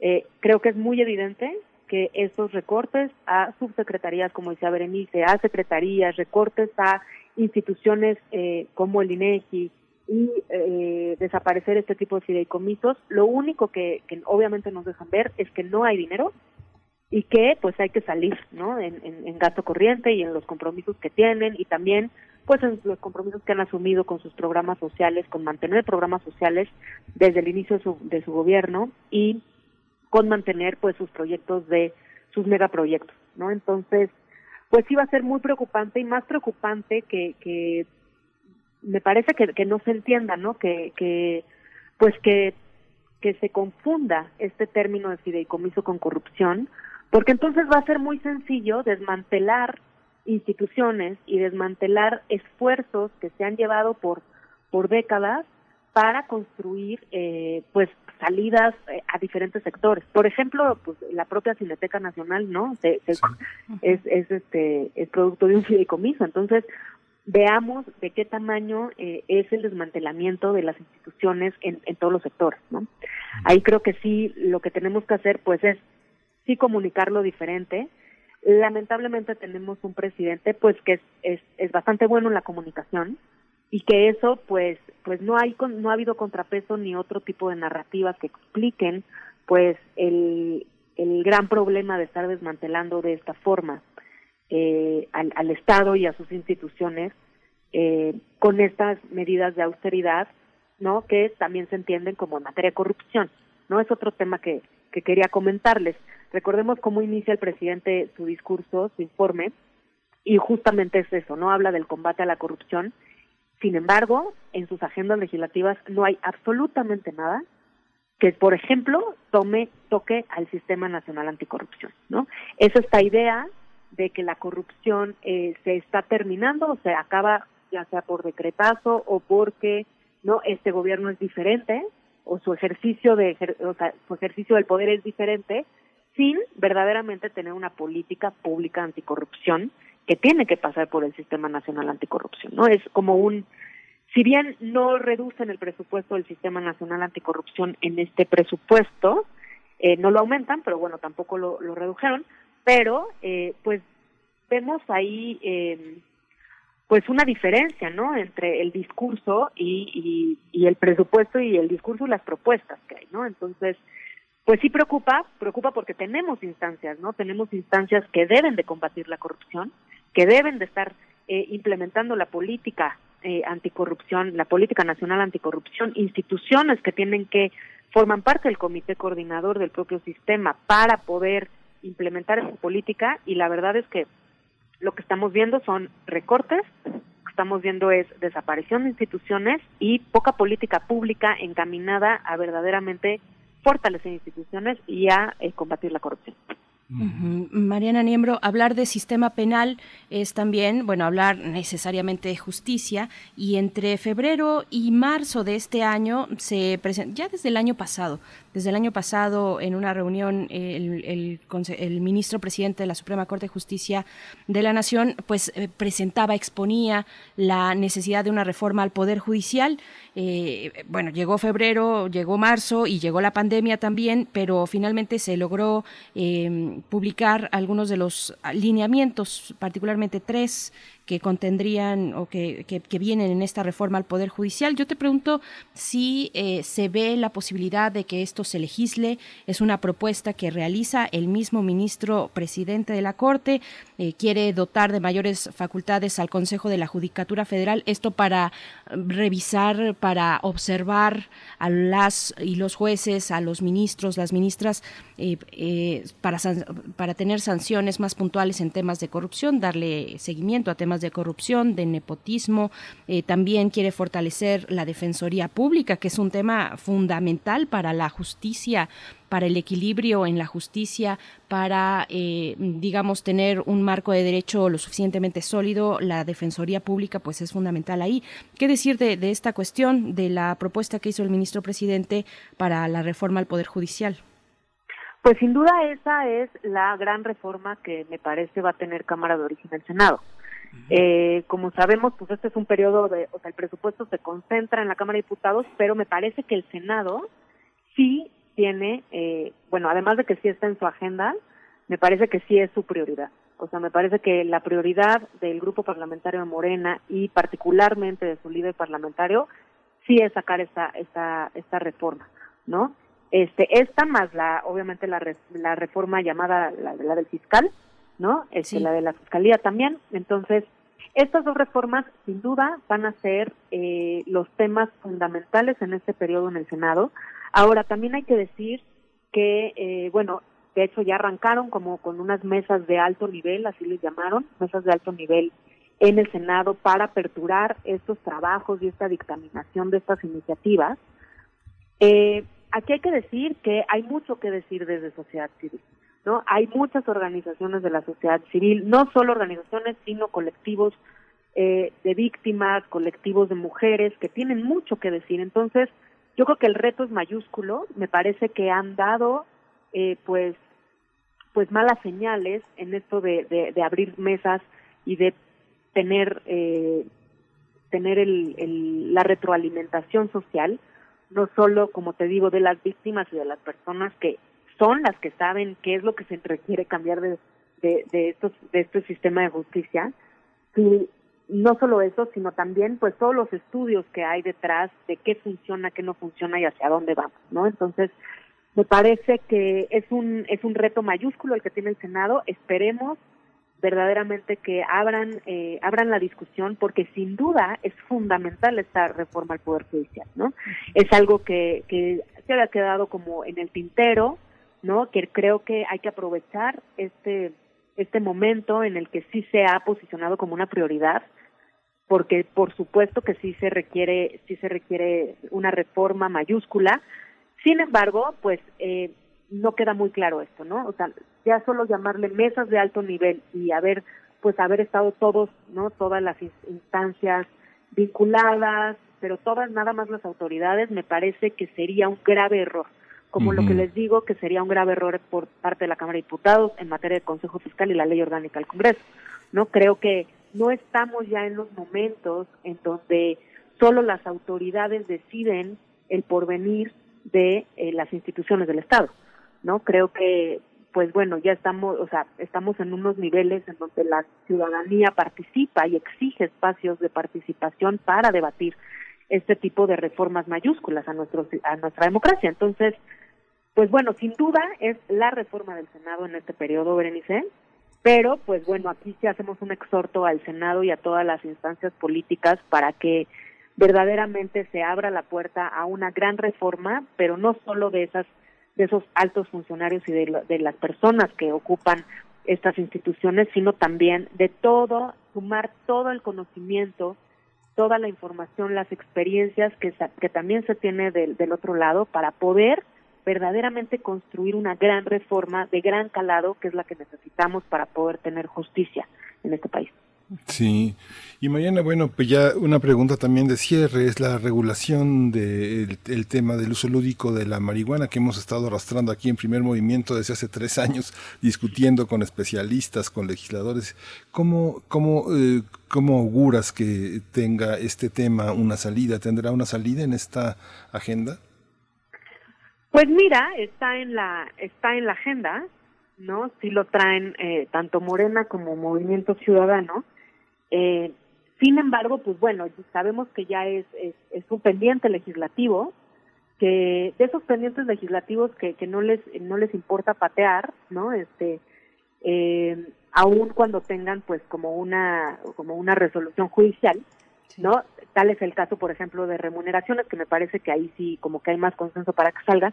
Sin embargo, pues cannabis sigue siendo ese tema que todos estamos esperando desde hace mucho eh, y la verdad es que pues está en el tintero. Ahora hay que pensar si es políticamente viable en, en este proceso electoral. No, me parece que eso nos va a decir todo. Me parece que es un avance que lo traigan en su agenda. Sin embargo, como les digo, yo creo que es un periodo muy corto, es un periodo que tiene muchas reformas de gran calado en el que, pues como siempre, eh, la cannabis se nos puede quedar en la en el tintero, ¿no? Como siempre. Entonces, y en un contexto electoral, pues no sé qué tan conveniente sea que no sé qué tanto, la verdad es que aquí hay que pensar en qué cantidad de votos les da cada reforma, ¿no? Entonces, en este sentido, pues no quiero ser este pesimista, sin embargo, me parece que es un tema que han estado pateando, me parece que es un tema pues que tiene implicaciones políticas y electorales importantes entonces, me parece que sí la van a pensar, van a pensar muy bien el momento político para poder aprobar esta, esta reforma, ¿no? Eh, lástimamente. Y otra cosa que sí les quiero decir, que no quiero dejar pasar, es que evidentemente en la eh, agenda legislativa de la Cámara de Diputados, otra vez las mujeres estamos ausentes.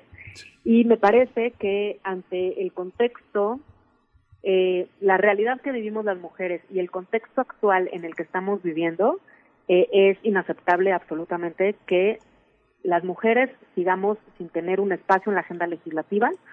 Y por supuesto que ningún partido político hasta ahorita tiene como prioridad el legislar en el derecho a decidir. Entonces, eso sí lo quiero poner en, el, en la mesa, porque sí es un tema que hay que decirlo eh, y que sí es la gran faltante de las agendas legislativas. Sin duda.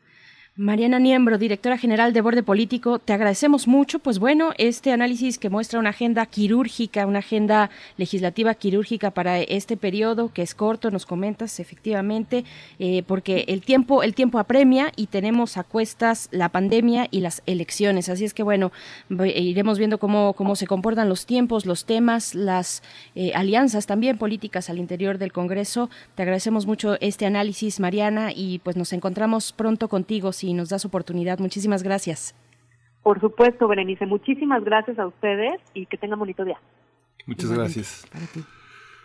Wow, qué, qué, qué, recorrido, pero ya casi, ya casi nos vamos, pero no nos podemos ir sin recomendar que hoy eh, tiene lugar el programa mexicano de la OFUNAM, el programa Tesoros Musicales Mexicanos eh, que se realizó en 2019 en la sala Netzahualcoyot bajo la dirección de eh, Máximo Cuarta, que lo tuvimos aquí, en algún momento conversamos con él en primer movimiento, y bueno, participa el Mariachi Gallos de México, así que bueno, es una oportunidad para tener en el primer orden de calidad una celebración eh, interesante, no como música de fondo, sino como esa compañía musical en la que el mariachi y la música más extraordinaria de nuestros músicos de la, de la FUNAM tienen para nosotros esta noche.